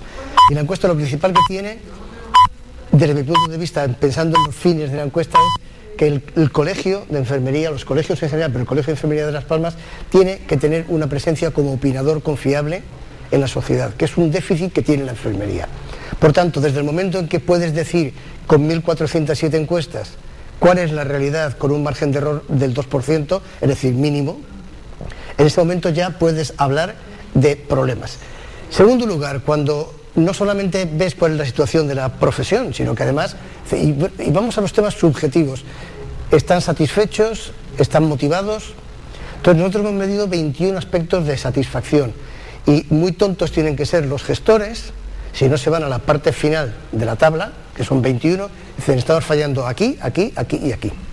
Entonces, en ese sentido, es importante no solamente para el colegio, sino también para los gestores. ¿Por qué? Por lo que comentaba la presidenta, que ahora, por ejemplo, en Noruega está buscando enfermeras.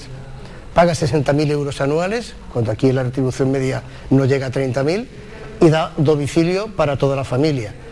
No exige idiomas y no exige ni siquiera experiencia profesional porque están desesperados. Aquí tenemos un potencial que se ha visto a través de la encuesta enorme. ¿Por qué? Porque la gente no está tan desmotivada, o mejor dicho, está más motivada que en otras comunidades autónomas en las cuales hemos realizado también la encuesta, les he dirigido yo. Eso por un lado. Y en segundo lugar, porque damos pistas sobre qué tienen que hacer y mejorar. ¿Para qué? Para que esta magnífica base que tenemos de enfermeras, que van a ser suficientes en número, porque la tasa de reposición es de 2,2 egresadas por cada uno, permite al Servicio Canario de la Salud y a los operadores privados afrontar los retos verdaderos de la pluricronicidad, de la fragilidad, de la soledad no deseada, etcétera. Y yo creo que en ese sentido la encuesta es muy positiva por eso, porque pone números a las cosas. Vale, en definitiva, el colegio de enfermería y hay un trabajo a decir, ¿no? Y hemos escuchado también a Juan Hernández, sociólogo y consultor especializado en el ámbito sanitario en la presentación el pasado lunes de ese informe de la situación de la enfermería en Canarias, que fue elaborado con motivo del Día Internacional de la Enfermera. 10 de la mañana, nos vamos a publicidad, volvemos con un boletín informativo, con música y con deporte. Ojo, ayer perdió el Club Baloncesto Gran Canaria frente al Betis en Sevilla. A ver lo que hace hoy nuestro rival directo, que se enfrenta al Real Madrid, pero quien se enfrentará al Real Madrid ya en el último partido de la Liga Endesa será el Club Baloncesto Gran Canaria el próximo sábado. Se lo va a jugar todo en la tarde noche del próximo sábado en el Gran Canaria Arena. Luego hablamos de eso. Escuchas Faikan Red de Emisoras. Somos gente, somos radio. Transfórmate para el cambio. El programa DigiNova ofrece incorporar sin coste talento innovador y creativo para mejorar la productividad y eficiencia de tu empresa. DigiNova es un programa impulsado por la Agencia Canaria de Investigación, Innovación y Sociedad de la Información y financiado por el Fondo de Ayuda a la Recuperación para la Cohesión y los Territorios de Europa Next Generation EU a través de la Fundación Universitaria de Las Palmas. Ven al asador Mesón Miraflor y descubre nuestras comidas caseras y carnes a la brasa con un amplio abanico de opciones en chuletones frescos y madurados, como el chuletón de Ávila madurado y vaca rubia gallega, sin olvidarnos de los postres caseros, especialistas en tartas. Asador Mesón Miraflor. Estamos ubicados en Teror, en la carretera general de Miraflor número 30. Abiertos de miércoles a domingo, de 2 y media a 5 y media de la tarde y de 7 y media a 12 de la noche. Celebramos cualquier tipo de evento. Teléfono para reservas 634 72 80 00. Y si tengo que Si necesita reciclar cualquier tipo de material, acuda al centro de reciclaje en Arinaga. Aceptamos todo tipo de residuos, a excepción de materiales peligrosos. Estamos ubicados en la calle Los Cactus, en la bajada al muelle, en Arinaga. Permanecemos abiertos de lunes a viernes desde las 7 y media de la mañana a 6 de la tarde. Los sábados de 7 y media de la mañana a 2 de la tarde. Teléfono de contacto 670 44 57 06. Faikán Red de Emisoras, emitiendo desde Gran Canaria, Lanzarote y Fuerteventura para el mundo. Escúchanos en internet www.radiofaikan.com.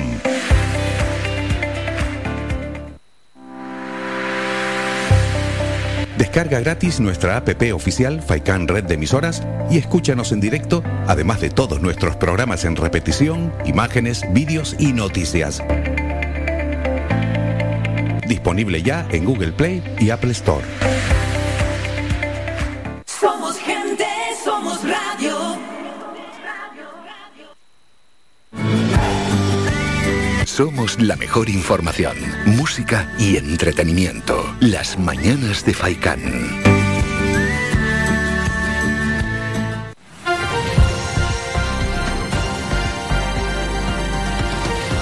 Noticias.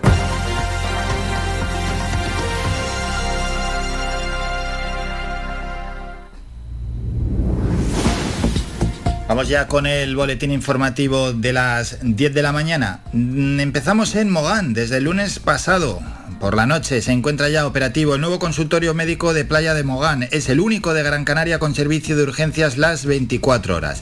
Esta nueva infraestructura está edificada en una parcela cedida por el Ayuntamiento de Mogán en 2006 al Gobierno de Canarias y dispone igualmente de atención primaria y pediatría para residentes y visitantes desde Beneguera a Playa de Mogán. No nos movemos de este municipio. La Semana Cultural de Beneguera regresa al calendario de eventos del 12 al 15 de mayo con muestra de folclore, actividades infantiles, encuentro de senderismo y la misa y procesión de las antorchas en honor a la Virgen de Fátima. La Comisión de Fiestas de Beneguera organiza la programación con la colaboración del Ayuntamiento de Mogán. El presidente de Unidos por Gran Canaria, Lucas Bravo de Laguna, ha manifestado su rechazo a la modificación de la orden de 20 de junio de 2017 impuesta por la Consejería de Educación del Gobierno de Canarias y publicada el 4 de noviembre de 2021 por la que se establece en el apartado 2.3 que el alumnado de la formación básica inicial podrá permanecer matriculado en dicho periodo formativo como máximo dos cursos académicos adicionales al número de cursos establecido con carácter general para dicho periodo.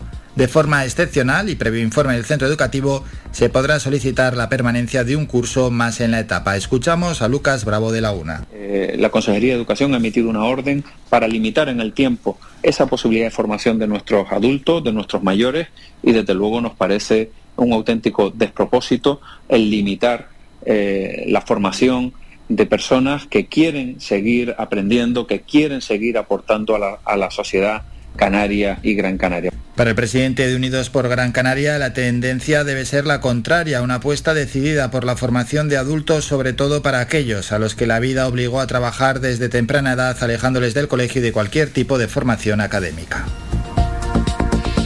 Pasamos a Valsequillo de Gran Canaria, que es hoy eh, sede de la reunión del Comité Ejecutivo de la Federación Canaria de Municipios. Se trata de la primera vez que este comité se reúne en el municipio para una sesión de trabajo que se va a desarrollar bajo la presidencia de María Concepción Brito, alcaldesa de Candelaria, y de Francisco Ata como alcalde del municipio anfitrión.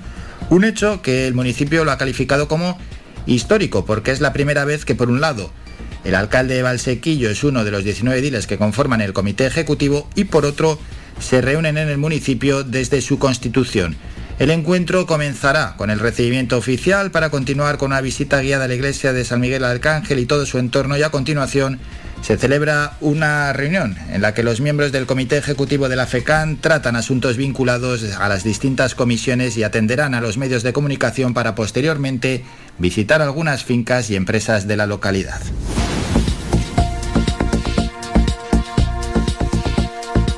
Pasamos a Las Palmas de Gran Canaria, donde el alcalde Augusto Hidalgo inauguró ayer la segunda Europe Week en el Instituto Simón Pérez del barrio capitalino de Cruz de Piedra, un evento que se desarrollará hasta el próximo viernes 13 de mayo y en el que participan 400 alumnos de varios cursos de la ESO a lo largo de la semana con el objetivo de abrir nuevos horizontes de futuro al alumnado.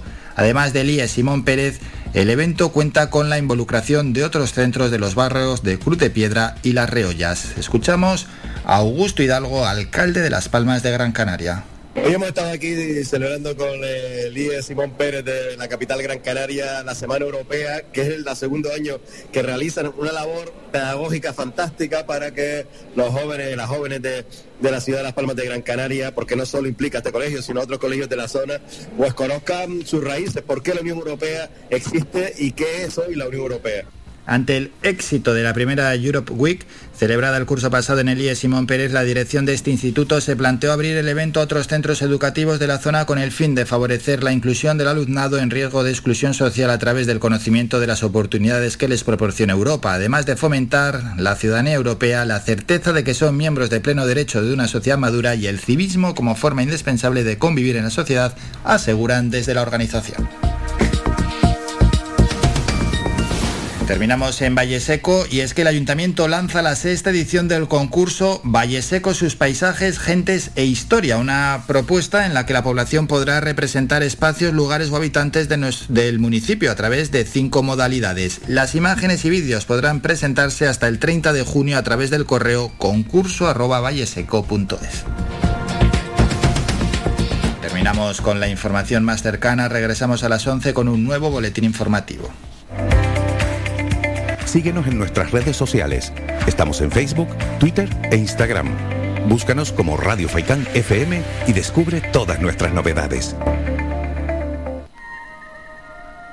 Suena Maná, labios compartidos y después hablamos de deporte en baloncesto. Ayer tocó la cruz, cayó el Club Baloncesto Gran Canaria frente al Betis.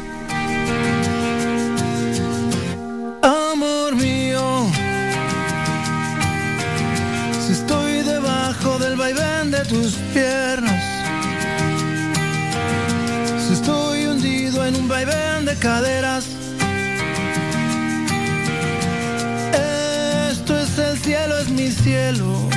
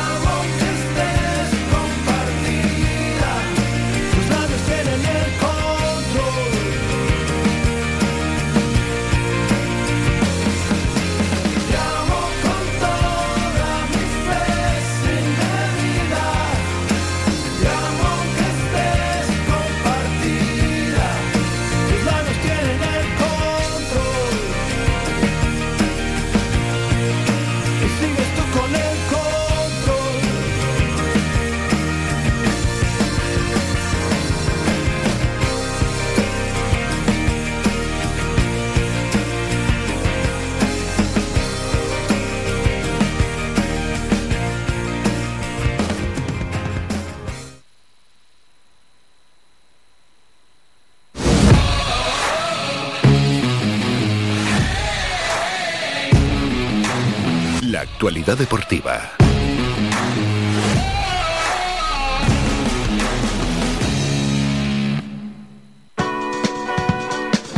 Nos toca empezar hablando de baloncesto. Qué pena ayer, después de haber ganado el domingo al Valencia Basket. Ayer la Cruz derrota del Gran Canaria 93-86 frente al Betis en Sevilla. Betis que en la segunda mitad jugó bastante mejor, sobre todo en el tercer cuarto, con esa ventaja de, un total de 15 puntos, ya que ese tercer cuarto terminó 29-14 para el equipo bético y luego ya el Club Baloncesto Gran Canaria en el último cuarto aunque fue un poco mejor, no pudo recortar la distancia al Betis 93-86. Otros partidos Valencia Basket 84, San Pablo Burgos 70, ha metido al equipo burgales como último clasificado y descendería Valencia Basket 84, Burgos 70, en la prórroga Zaragoza 80, Moraban Candorra 83. El Barça nos hizo un favor, ganó su partido 84-62 frente a Bilbao Basket y el otro encuentro de ayer fue en Labrado 88, Breogán 65. Partidos para hoy en la Liga Endesa. A las 5, Juventud Obradoiro, 7 y media, Unicaja Manresa. Ojo a este partido, nos interesa que gane el Madrid a las 8. Real Madrid, UCAN Murcia. Y van hoy animas al Madrid. Y a las 8 y media, Lenovo Tenerife, Basconia. ¿Por qué decimos esto? Porque los ocho primeros clasificados, ahí está. Octavo es el Gran Canaria y por detrás tiene 34 puntos, aparece UCAN Murcia con 32 y un partido menos, el que le mide hoy al Real Madrid y el Bilbao Basket también con 32. Son los que optan a conseguir esa octava plaza. En la zona de descenso bajarían, queda una jornada, el Zaragoza y el San Pablo Burgos. Y clasificados Barça para los playoffs, Barça, Real Madrid, Valencia Basket, Juventud, Lenovo Tenerife, que por cierto hoy va a ser recibido, Vascon, después de ganar competición europea este fin de semana, Vasconia, Manresa y vamos a ver el Club Baloncesto Gran Canaria, mm, a ver lo que hace hoy el Real Madrid, que tiene que ganar al UCAN Murcia y luego somos nosotros en el último partido los que recibimos al Real Madrid. Será el sábado a las 8 menos cuarto. Gran Canaria, Real Madrid, vaya rival que se viene. No hay que temer, ¿eh? se puede ganar al Madrid. De hecho, ya se le ha ganado al Madrid en su propia casa. Dejamos el baloncesto que es una montaña rusa, lo mismo nos emocionamos y estamos ya eufóricos, como de repente, plas, un palo y volvemos a la tierra. En primera división, partidos ayer que se disputaron de una nueva jornada, concretamente de la número 36, el Valencia 0, Betis 3, Granada 1, Athletic 0 y el Barcelona 3, Celta de Vigo 1, donde Araujo dio el susto y tuvo que ser evacuado al hospital. Escuchamos a Ubamellán, autor ayer de dos goles para el Fútbol Club Barcelona. Sí, sí, pienso que uh, estamos contentos con el resultado. Estamos siguiendo, siguiendo para, para, para conseguir el segundo puesto y bueno, es una buena cosa.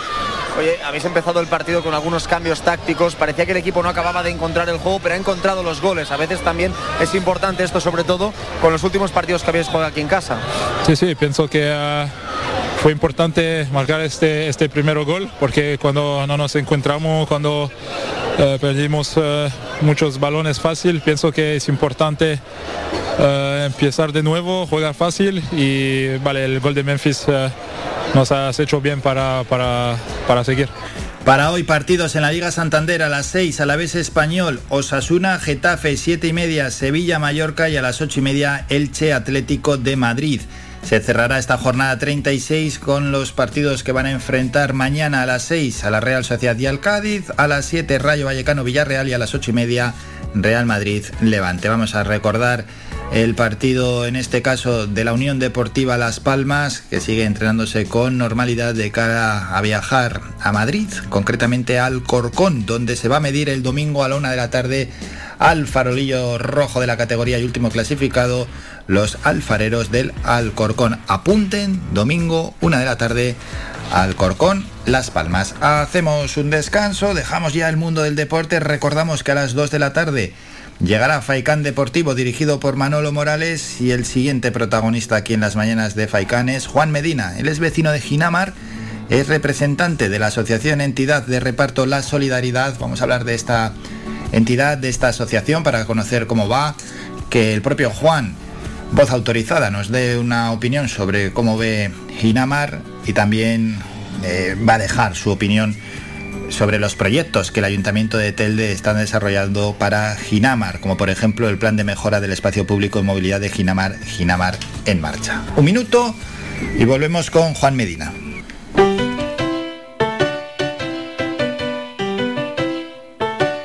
Estás escuchando Faikan Red de emisoras Gran Canaria. Sintonízanos en Las Palmas 91.4. Faikan Red de emisoras. Somos gente. Somos radio.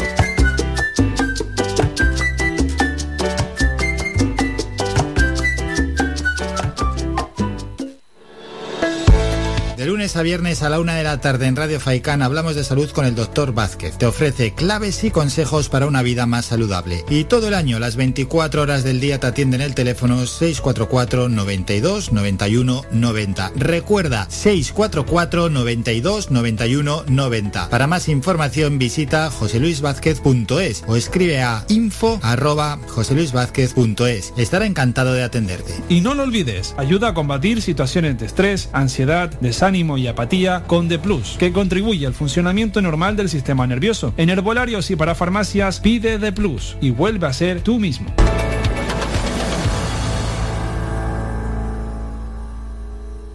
Transfórmate para el cambio. El programa DigiNova ofrece incorporar sin coste talento innovador y creativo para mejorar la productividad y eficiencia de tu empresa. DigiNova es un programa impulsado por la Agencia Canaria de Investigación, Innovación y Sociedad de la Información y financiado por el Fondo de Ayuda a la Recuperación para la Cohesión y los Territorios de Europa Next Generation EU a través de la Fundación Universitaria de Las Palmas.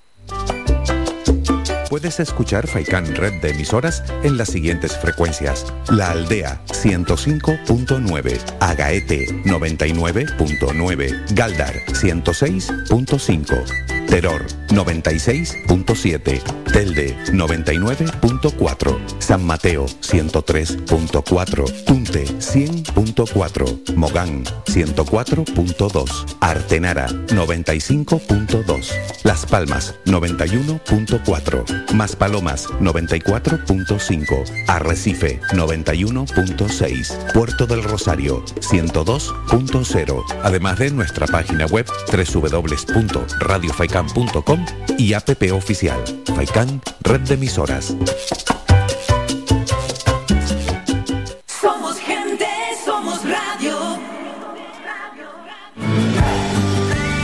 Somos la mejor información, música y entretenimiento. Las mañanas de Faikán.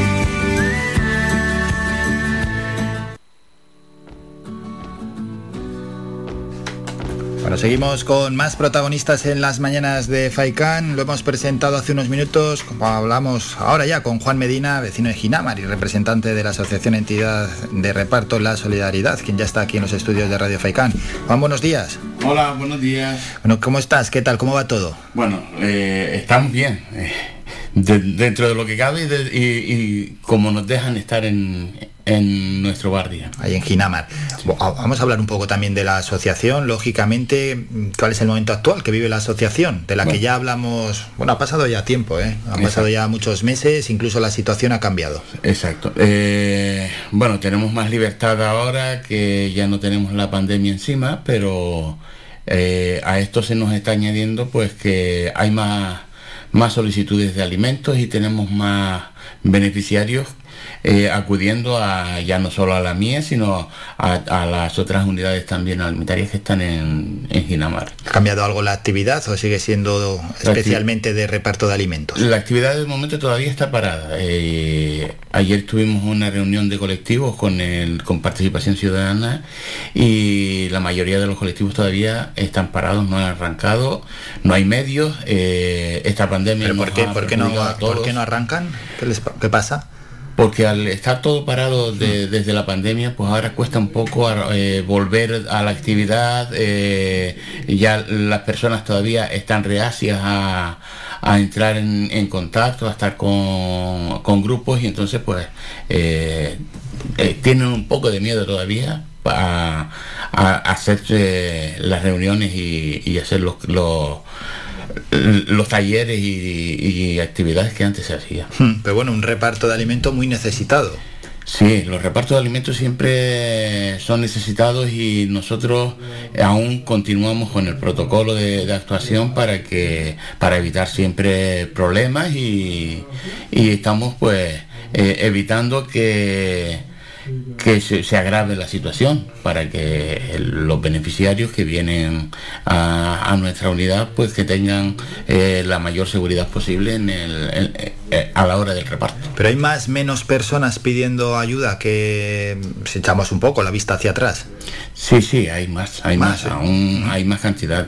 A eso hay que añadirle que muchos de los que estaban en ERTE entraron en, en ERE o han sido despedidos y, y ahora mismo no tienen prácticamente de, Gente nueva, por tanto, que está pidiendo ayuda. Exacto, exacto, gente nueva. Claro, y tampoco hay un perfil concreto entonces, ¿no? Puede ser, bueno, sí, habrá algún perfil concreto de, de quién es quien pide ayuda, pero también esto es muy variado, porque Bueno, las no- necesidades tampoco entiende muchas veces de, normalmente normalmente eh, en los últimos en el último mes han acudido incluso ya mm, personas más jóvenes eh, que han perdido su trabajo y, y claro al tener esa necesidad y tener familia donde eh, que alimentar pues tienen eh, que acudir a los servicios sociales Hmm. ¿Qué ayudas recibe la entidad de reparto?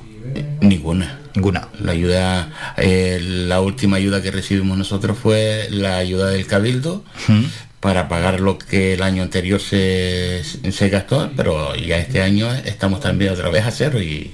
¿Y desde el ámbito privado, alguna ayuda, sí, alguna No, ayuda eh, especial? eh, ahora mismo no tenemos, del ámbito privado no tenemos nada, estamos eh, subsistiendo con, con las donaciones eh, voluntarias que algunos que algún que otro beneficiario aporta y, y con parte de los socios y de eso estamos escapando, no, no tenemos otro tipo de ayuda, ya que no hay una planificación municipal para, para el tema de las asociaciones que contemple eh, un, un plan de financiación para nosotros.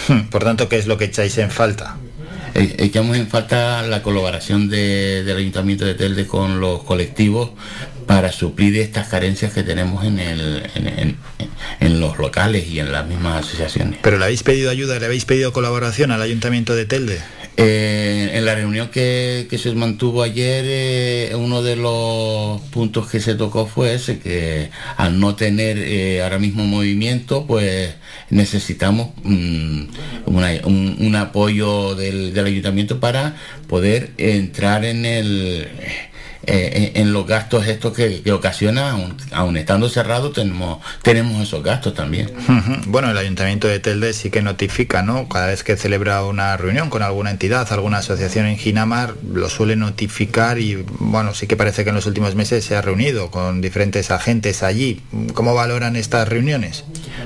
Eso, eh, ese tipo de reuniones que, que han hecho, pues, mm, a ver, mm, en las últimas que se han mantenido eh, con el tema del plan de movilidad, mm, así, de- del plan integral, mejor dicho, que era eh, para las actuaciones sobre algún tipo de vivienda, pues eh, se han se ha llamado a unos colectivos de eh, los afectados en esas zonas donde se van a hacer las actuaciones pero a todos los colectivos no se llama eh, eso lógicamente todos los colectivos van a van a, a las reuniones cuando son convocados todos y, no es eh, específicamente una zona Bueno, ya que ha comentado planes, hay diferentes planes, como por ejemplo está el plan de mejora del espacio público de movilidad de Ginamar, el llamado Ginamar en marcha. ¿Qué le parece? Bueno, yo que eh, del plan de movilidad, mm, desde que se hizo su presentación, el, creo que fue en el 2019, fue antes de la pandemia, Ya yo les puse a tanto a la, a la alcaldesa como al grupo de gobierno, les puse que es una locura hacer este plan de movilidad. ¿Por qué? Una locura porque no se pueden cerrar las calles principales del, del barrio. Eh, se contempla cerrar eh, Fernando Sagaceta. Fernando Sagaceta es un vial eh, mm, eh, casi neurálgico de la de, de Ginamar. No, no se puede cerrar Javier Arjona Unpierre. Eh, no se puede cerrar lo- eh, Cortijo de Belén. En todas estas calles, eh, para nosotros, el, eh, el- el ir y venir en esas calles eh, es un es continuo y aparte de que tenemos los servicios que tenemos en Ginamar y por poner un ejemplo si yo voy a la farmacia que está eh, al lado del centro cívico y no está mi, medicamento allí tengo que ir a otra farmacia si me cierran las calles ya si voy en el coche, pues eh, no hay aparcamientos porque ya las zonas están saturadas. Si se si cierran estas calles, quitan muchos aparcamientos y ya los vehículos no tienen dónde, dónde estar. Tendremos que vender la mayoría, tendremos que vender los coches porque ¿dónde los aparcamos? Entonces, si eh, como si no hay ese medicamento ahí, tengo que ir a otro sitio. Y ya nos obliga o, a dar un rodeo enorme o nos obliga a que dejamos el coche y salgamos caminando. Eh, cuando se hizo el plan de movilidad, yo no sé si ellos tuvieron en cuenta o no, eh, este plan de movilidad mm, en Ginamar, eh, Ginamar tenemos un valle, hay dos vaguadas. Entonces, ¿qué ocurre? Que eh, si subes y bajas las lomas, la subes una vez, pero ya la segunda vez ya no lo hace. Y nosotros no podemos. Eh, la población que está en Ginamar tiene casi más de un 60% de mayores de 50 años. ¿Qué ocurre? Que entre esa, entre esa edad hay muchos que tienen pues eh, alguna, alguna incapacidad pues, o, o que son eh, eh, discapacitados y esas personas ya no pueden como quieren hacernos eh, meter a nosotros el tema del carril bici, no pueden utilizar una bicicleta. Eh, ¿Qué ocurre? Que si la utilizas para un lado, para el otro no puedes, porque son pendientes todos. Entonces, eh, para nosotros es imposible eh, utilizar una bicicleta, ya que eh, la orografía del, del valle no la permite.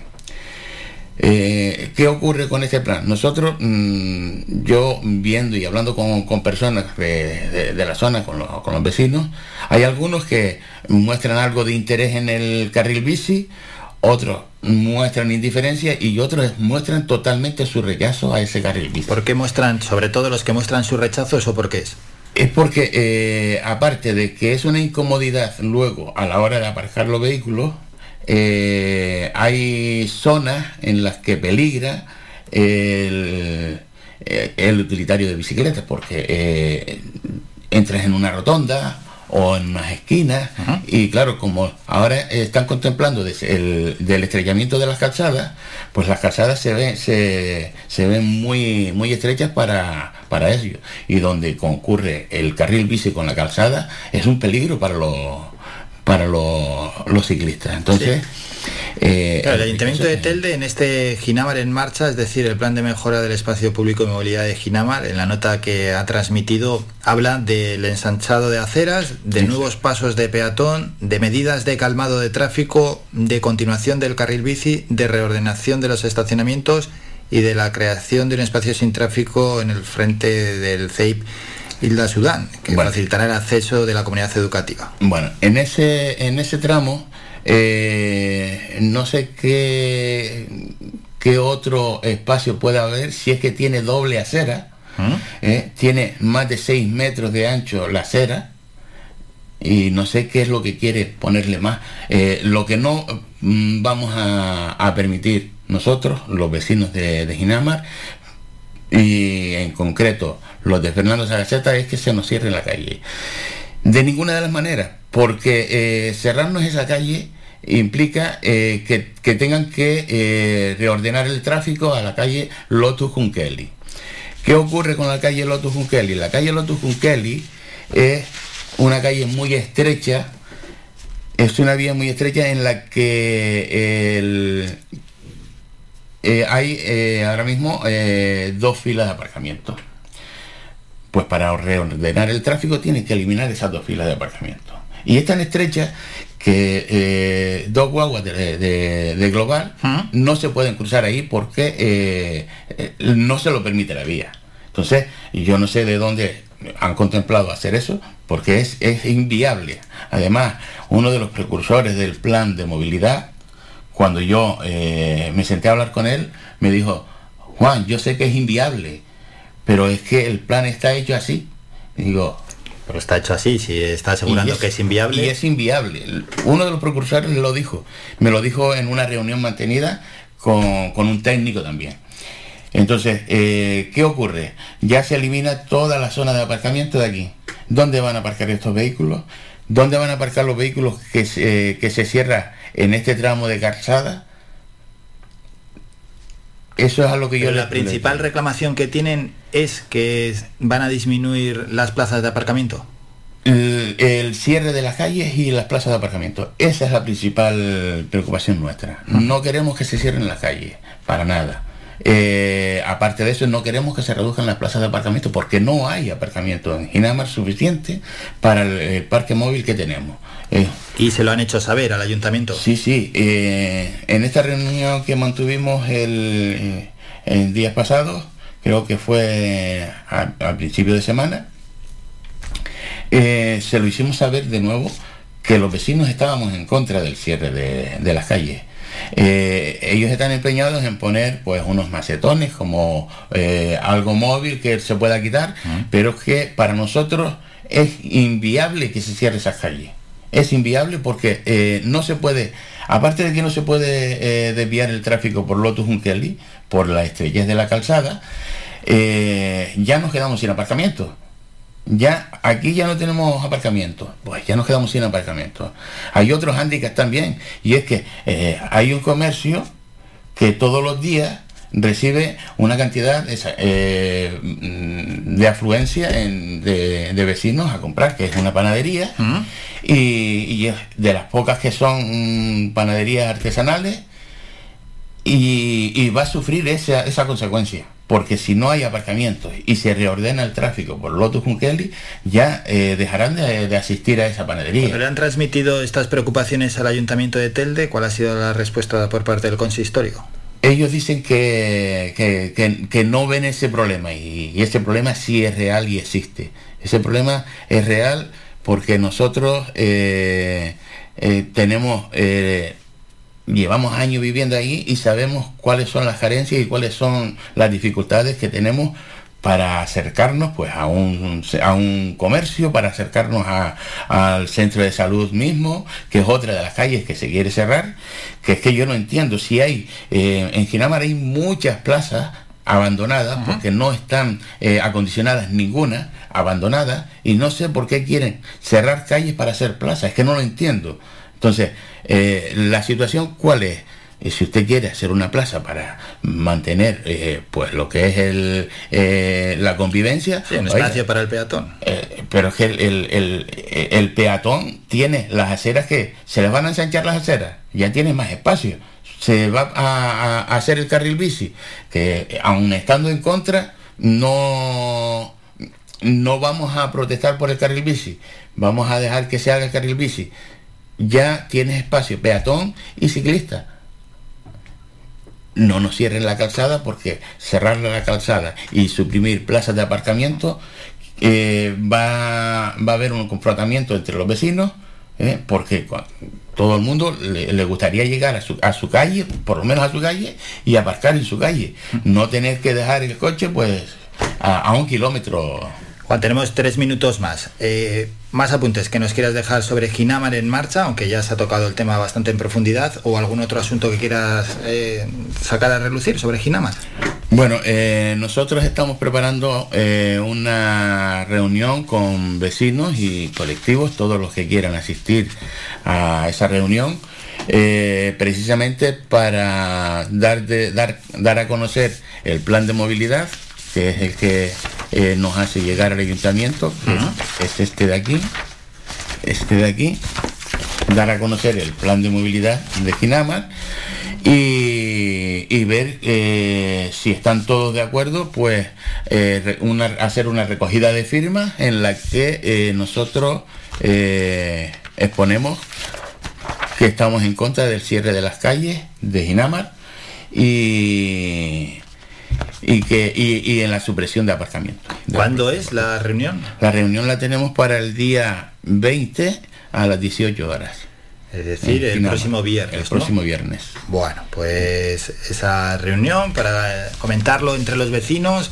Ginamar es un barrio que al final los vecinos mm, intentan tomar decisiones. Se nota muchísimo más que en cualquier otra zona de la isla. Tenemos que tener en cuenta que somos casi el 20% de la población del municipio de Telde. Si Telde tiene 101.000 habitantes y Ginamar tiene eh, más de 17.000, estamos hablando de casi un Sí, 20%. sí, sí, sí, sí. Entonces, lógicamente, la protesta se nota en un barrio tan poblado como este eh, antes que en ningún otro barrio. Bueno, pues hemos contado aquí en las mañanas de Faicán con Juan Medina, vecino de Ginamar y también representante de la asociación Entidad Reparto La Solidaridad, de esa entidad que también hemos hablado y como siempre ha sido un placer contar con él o con cualquier otro vecino de Ginamar que quiera aportar su opinión sobre cualquier asunto. En este caso nos hemos centrado en la opinión que tiene sobre el plan de mejora del espacio público y movilidad de Ginamar, Ginamar en marcha sobre cualquier otro asunto. Están más que invitados aquí en las mañanas de Faicán. Juan, muchas gracias por tu presencia en este programa. Muchas gracias. Gracias a ti Álvaro y a Radio Faicán por eh, prestarnos la, la- pon- ponernos voz a este, a este problema que tenemos en Ginamar. Hacemos un descanso, cambiemos ya de asunto y volvemos con la sección Los eSport en la onda.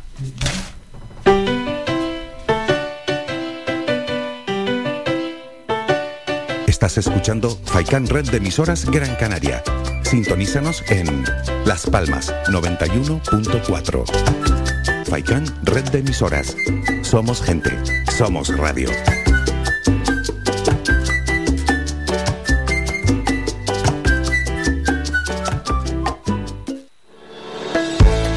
Lunes a viernes a la una de la tarde en Radio Faicán hablamos de salud con el doctor Vázquez. Te ofrece claves y consejos para una vida más saludable. Y todo el año, las 24 horas del día te atienden el teléfono 644 92 91 90. Recuerda 644 92 91 90. Para más información visita joseluisvázquez.es o escribe a info arroba joseluisvázquez.es. Estará encantado de atenderte. Y no lo olvides, Dextrosis con D-manosa y bayas de arándano te ayuda a combatir las infecciones del tracto urinario.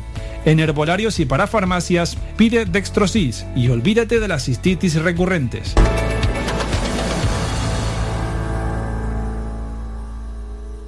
Transfórmate para el cambio. El programa de Innova ofrece formación gratuita en innovación, transformación digital y sostenibilidad, además de prácticas remuneradas en empresas. DigiNova es un programa impulsado por la Agencia Canaria de Investigación, Innovación y Sociedad de la Información y financiado por el Fondo de Ayuda a la Recuperación para la Cohesión y los Territorios de Europa Next Generation EU a través de la Fundación Universitaria de Las Palmas. Descarga gratis nuestra app oficial Faikan Red de emisoras y escúchanos en directo, además de todos nuestros programas en repetición, imágenes, vídeos y noticias. Disponible ya en Google Play y Apple Store. Puedes escuchar Faikan Red de emisoras en las siguientes frecuencias. La Aldea 105.9, Agaete 99.9, Galdar 106.5, Terror 96.7, Telde 99.4, San Mateo 103.4, Tunte 100.4, Mogán 104.2, Artenara 95.2, Las Palmas 91.4, Maspalomas 94.5, Arrecife 91.6, Puerto del Rosario 102.0, además de nuestra página web www.radiofaikan.com y app oficial Faikan Red de Emisoras.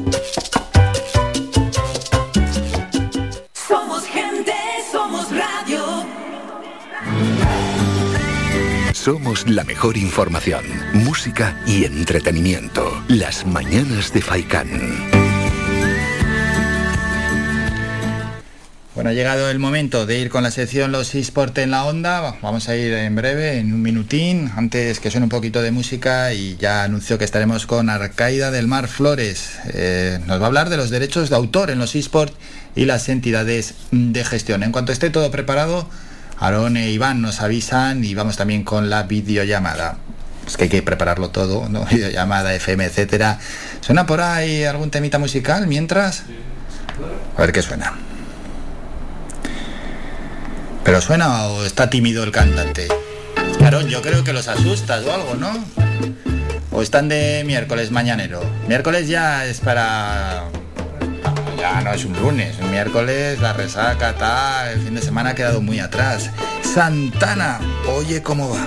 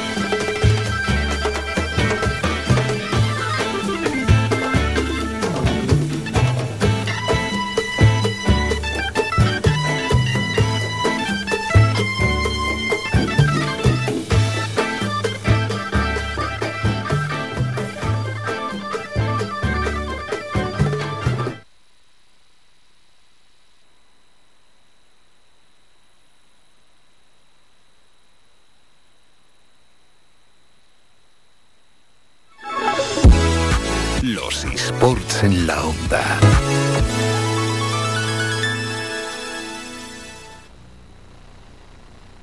Y ha llegado ya el momento de ir con la sección Los eSport en la onda de la mano de eSportal en Canarias como cada miércoles. Y hoy tenemos a la graduada en Derecho, a Coraida del Mar Flores Machín, a quien ya saludamos. A Coraida, buenos días.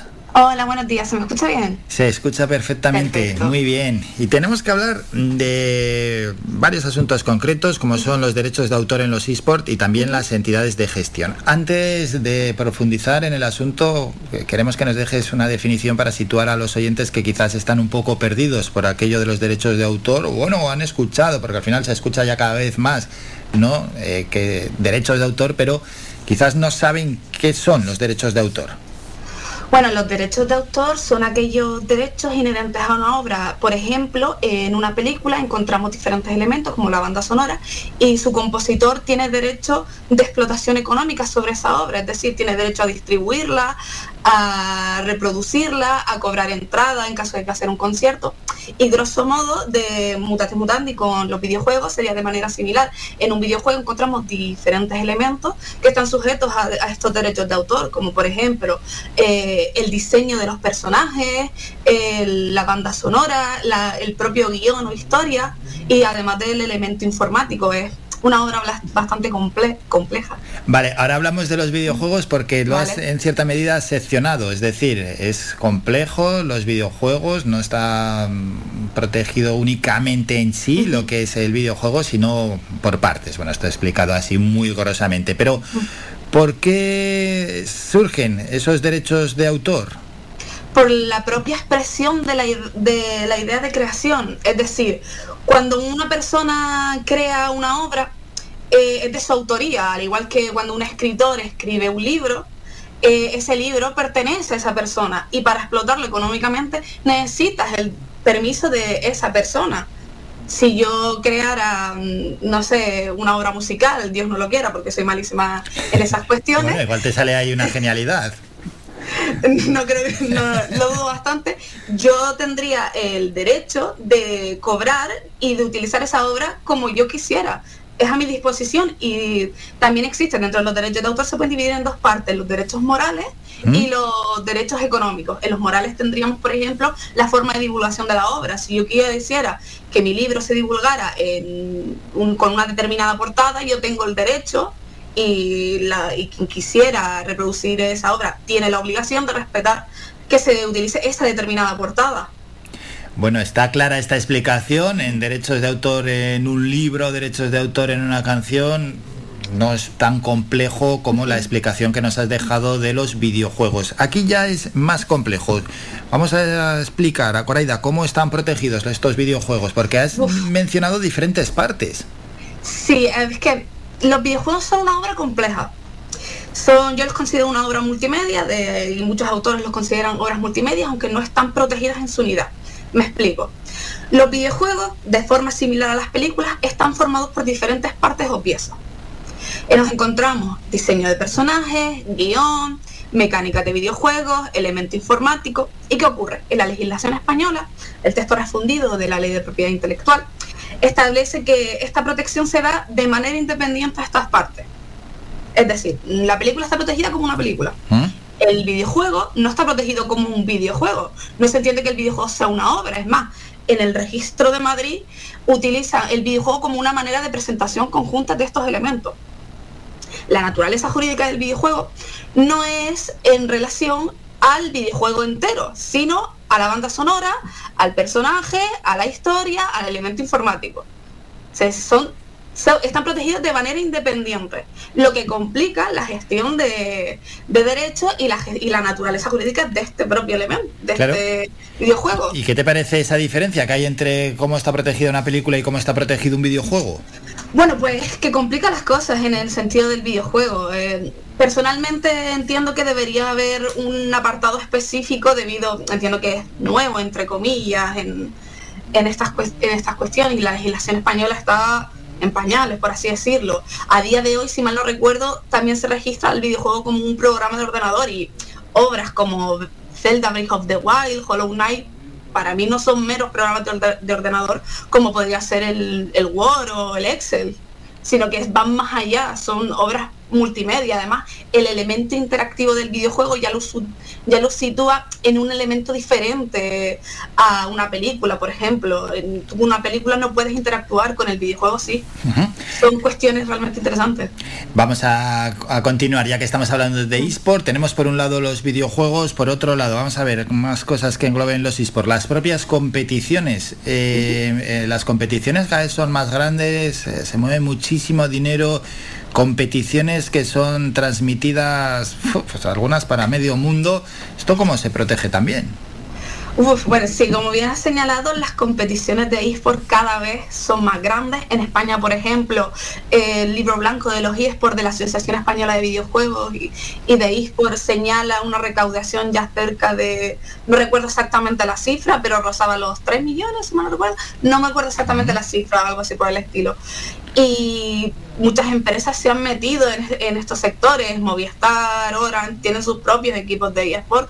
Yo sigo a Movistar Riders, creo que se llamaba, creo que por Ibai lo seguía. Y actualmente las competiciones de videojuegos son, comunicación son comunicaciones públicas. ¿Qué son comunicaciones públicas? Muy fácil. El artículo 20.1 del texto refundido de la ley de propiedad intelectual las define como todo acto por el cual una pluralidad de personas pueden tener acceso a una obra sin previa distribución mano a mano de cada obra. Es decir, la proyección de una película es un acto de comunicación, es una comunicación pública, perdón. la retransmisión. ¿Qué ocurre con los torneos? En los torneos o competiciones voy a poner primero un ejemplo del fútbol y después voy a hablar de los eSports. Eso es. En el fútbol, eh, tú puedes montar un partido con tus amigos y retransmitirlo sin ningún tipo de problema. Porque el fútbol no está, no, nadie es propiedad del, del, Del del deporte, fútbol ni claro. de la pelota, nadie. Sin embargo, en los eSports, el videojuego está protegido por derechos de autor. Hay una persona detrás de la Sí, creación sí, de esa pelota Ujú. Si yo quiero jugar un partido de eSport y retransmitirlo, por ejemplo, por Twitch, necesito el permiso del dueño de la pelota. Porque detrás de eso, de ese videojuego, hay profesionales, hay autores, hay personas que han desarrollado y están protegidos y amparados por la ley para que se respete la explotación de, de su obra lo cual complica aún más las cosas, porque en, una- en un evento deportivo, por ejemplo, como el fútbol, hay multiplicidad de derechos, como por ejemplo la, la propia imagen de los jugadores, de, de los futbolistas y demás. En los eSports metemos el elemento videojuego que nos lleva de la mano de eh, los derechos que tiene, por ejemplo, el- los autores en relación a su banda sonora. Si mal no recuerdo, en League of Legends, eh, soy muy fan de League of Legends, sigo de vez en cuando la- el torneo mundial. Sí. Hace un par de años, Imagine Dragon colaboró en un torneo de dando un concierto antes de la final de la Champions League de League of Legends, lo cual generó un derecho a la hora de retransmitirlo eh, están cantando una canción de Imagine Dragon en ese, en ese mismo evento. Eh, Imagine Dragon tiene derecho, si tú retransmites, a cobrar por esa retransmisión.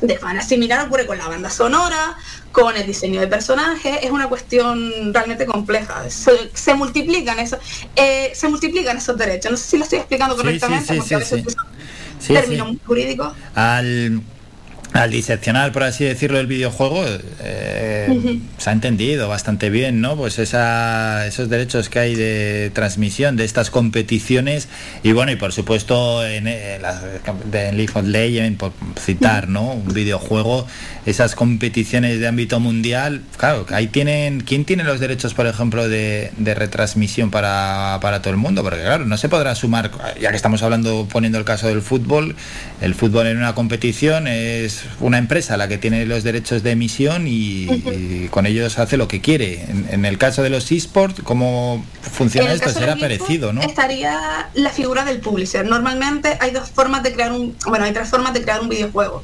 Como autor único, una única persona se dedica a la creación de estos elementos y lo distribuye bajo su nombre.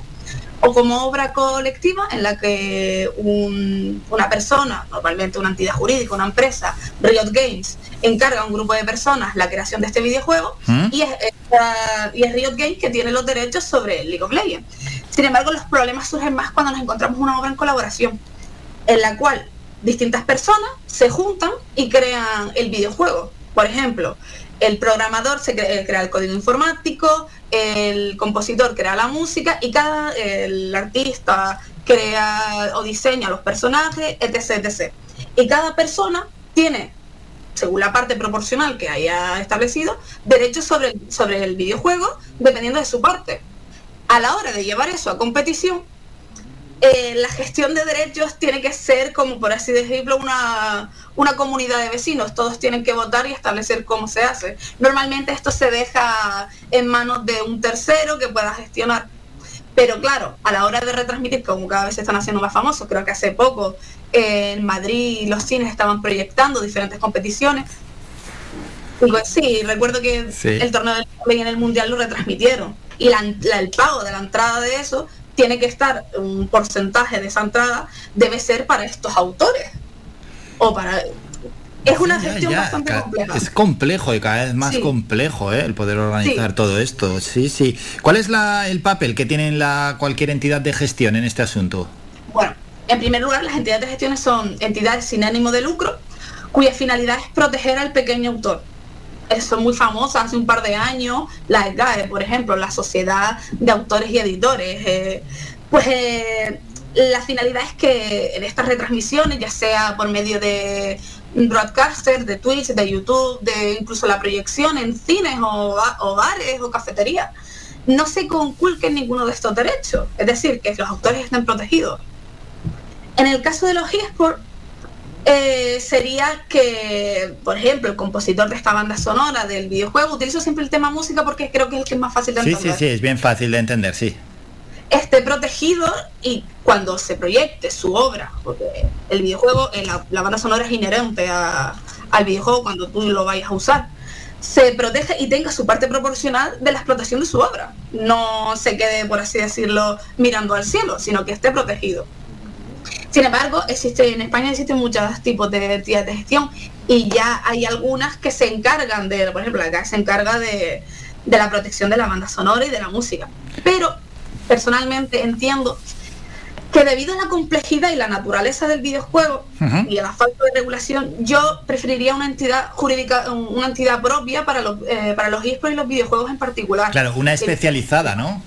Sí, algo así por el estilo. Sí, sí entiendo que hay autores que dicen que sería una duplicidad innecesaria, pero personalmente entiendo que debido a esta naturaleza compleja y difícil de gestionar, se debería crear una específica. Ya, y más aún, ¿no? Con el tamaño que tiene la industria y que encima la pandemia no ha parado para nada el sector, incluso No. en algunos momentos lo ha llegado a relanzar un poquito y que va en claro ascenso, eh, se está especializando cada vez más todo, desde las competiciones, desde los propios esports, desde los equipos, jugadores, lógicamente todo lo que engloba a, a esta industria tiene que ser cada vez más especializado y lo que tiene que ver con el ámbito del derecho, pues así, así debería Es- ser. Efectivamente, yo soy de la opinión de que España debería, y más con la cantidad de forofos españoles que hay en relación a los eSports, mm, el primer, uno de los, el primer jugador, perdón, el primer torneo de League of Legends, el mid laner de la partida era un español, Enrique Cedeño. Igual que un, youtuber llamado Canecro ganó un torneo de Pokémon cuando tenía 13 años. En España sobre todo, y aún así carecemos, no hay legislación específica. Los jugadores eh, a nivel tributario están en un limbo, porque no son deportistas profesionales, porque no son considerados deportes tradicionales, pero tampoco son estrellas ni, ni ejecutantes de una obra. ¿Y qué- Son y- pero ¿y qué están? contra- ¿Algunos contratados por, por un equipo o como autónomo? ¿Cómo están Realmente no conozco tanto la práctica. Sé que ah, depende de cómo se forme. Por ejemplo, los clubs de eSport actualmente suelen ser eh, suelen ser se, eh, se forman como sociedades irregulares, perdón, sociedades de responsabilidad limitada, lo he dicho mal. Sí, sí, sí. Son entidades mercantiles, no son clubes de deportes como puede ser el, el, el Real- el Fútbol Club Real Madrid o el Fútbol Club Barcelona, aunque yo no entiendo mucho. Sí, son, Y bueno, son, eso- son sociedades y contratan a los jugadores. Eh, más o menos, por así decirlo. Depende, porque a veces algunos ah, jugadores se juntan entre ellos y crean el club de eSport en sí.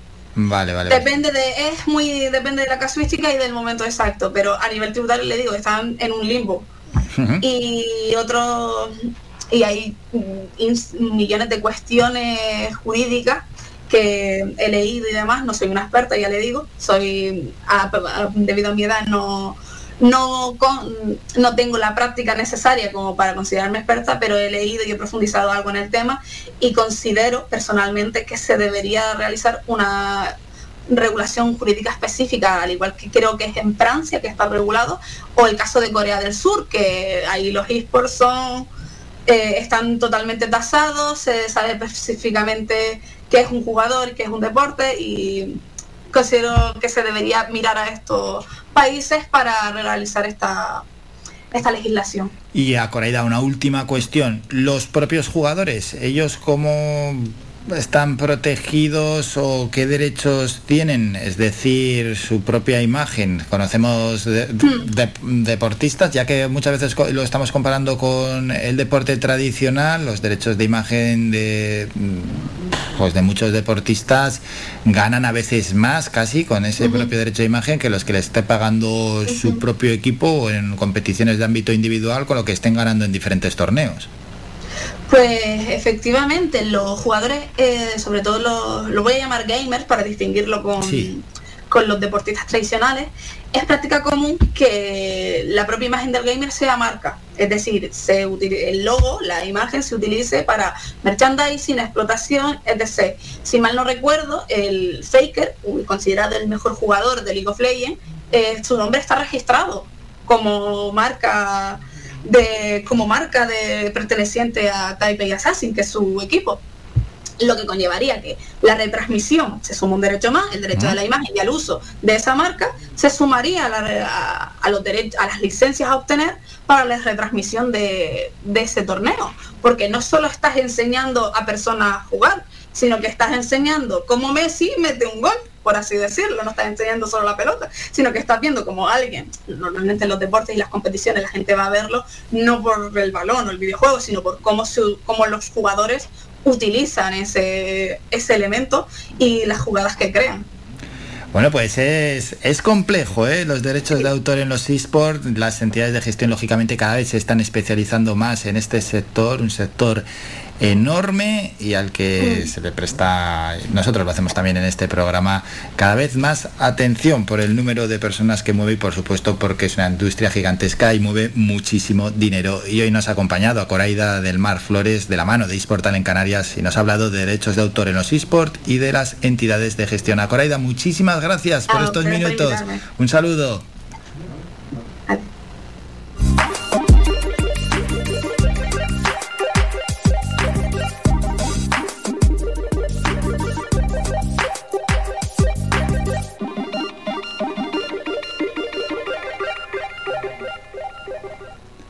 Pasa el tiempo volando, nos vamos a publicidad y daremos paso ya a la última protagonista del día que como todos los miércoles es nuestra psicóloga Soraya Puerma. Hoy hablamos del alcohol, del alcoholismo, concretamente es el primer tema que vamos a tocar que tiene que ver con el alcohol, luego habrá subtemas, diremos a lo general, es decir, a los trastornos derivados del consumo de alcohol. Faikan, red de emisoras. Somos gente, somos radio. Si vienes a Tejeda o Artenara, busca los mejores productos locales, fruto del esfuerzo de muchas personas que día a día trabajan para mantener sus tradiciones de generación en generación. En Supermercado Udaco Artenara y Panadería de Artenara Abraham Romero puedes encontrar muchos de estos productos, pero además el pan de Artenara, los mejores panes de la cumbre de Gran Canaria. Compruébalo en nuestras tiendas de Artenara y Tejeda o búscanos en Facebook, Twitter o Instagram. Supermercado Udaco Artenara y Panadería de Artenara Abraham Romero. Transfórmate para el cambio. El programa DigiNova ofrece incorporar sin coste talento innovador y creativo para mejorar la productividad y eficiencia de tu empresa. DigiNova es un programa impulsado por la Agencia Canaria de Investigación, Innovación y Sociedad de la Información y financiado por el Fondo de Ayuda a la Recuperación para la Cohesión y los Territorios de Europa Next Generation EU a través de la Fundación Universitaria de Las Palmas. Ven al asador Mesón Miraflor y descubre nuestras comidas caseras y carnes a la brasa con un amplio abanico de opciones en chuletones frescos y madurados, como el chuletón de Ávila madurado y vaca rubia gallega, sin olvidarnos de los postres caseros, especialistas en tartas. Asador Mesón Miraflor. Estamos ubicados en Teror, en la carretera general de Miraflor número 30. Abiertos de miércoles a domingo, de 2 y media a 5 y media de la tarde y de 7 y media a 12 de la noche. Celebramos cualquier tipo de evento. Teléfono para reservas 634 72 80 00. Y si tengo que si necesita reciclar cualquier tipo de material, acuda al centro de reciclaje en Arinaga. Aceptamos todo tipo de residuos, a excepción de materiales peligrosos. Estamos ubicados en la calle Los Cactus, en la bajada al muelle, en Arinaga. Permanecemos abiertos de lunes a viernes desde las 7 y media de la mañana a 6 de la tarde. Los sábados de 7 y media de la mañana a 2 de la tarde. Teléfono de contacto 670 44 57 06. Me quedo, me quedo, me quedo. Síguenos en nuestras redes sociales. Estamos en Facebook, Twitter e Instagram. Búscanos como Radio Faikán FM y descubre todas nuestras novedades. Faikan, red de emisoras. Somos gente, somos radio. Escuchas Las Mañanas de Faikán con Álvaro Fernández.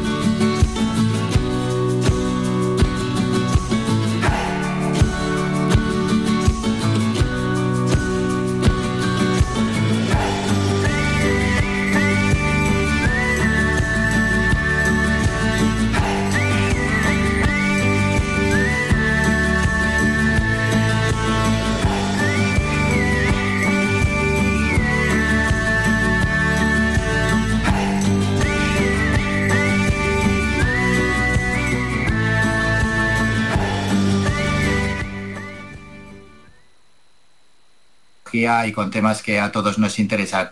Soraya, buenos días. Buenos días, Álvaro. Bueno, Soraya, el tema que hoy vamos a traer es un tema, como todos, importantísimos y que nos pilla muy, muy de cerca en el día a día, como es el alcohol. Sí, es la droga más consumida en España, que aunque esté legalizada, ¿no? porque al fin y al cabo hay una parte económica importante en ella, estamos hablando de, de la que mayor consumo puede haber y la que mayores, mayores probabilidades de, de que las personas tengan pues este problema, ¿no? hay un número bastante elevado de todo tipo de edades, no hay una edad concreta. Venga, vamos a hablar ya directamente del tema que tenemos para hoy, de ese consumo del alcohol.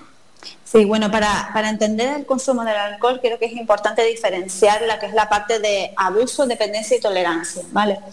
El abuso, eh, que no es un consumo de alcohol eh, normalizado, donde me bebo una caña o algo de manera esporádica, aquí ya en el abuso Ahí pues bueno, cada vez que salgo tengo que beber, cada vez que tengo un asadero pues tengo que beber, pues cada vez que como tengo que beber, ¿no? Es decir, es más eh, señalizado y más, más eh, continuo, ¿no? Luego hablamos de la parte de la dependencia, que es el alcohol forma parte de mi rutina, todos los días bebo.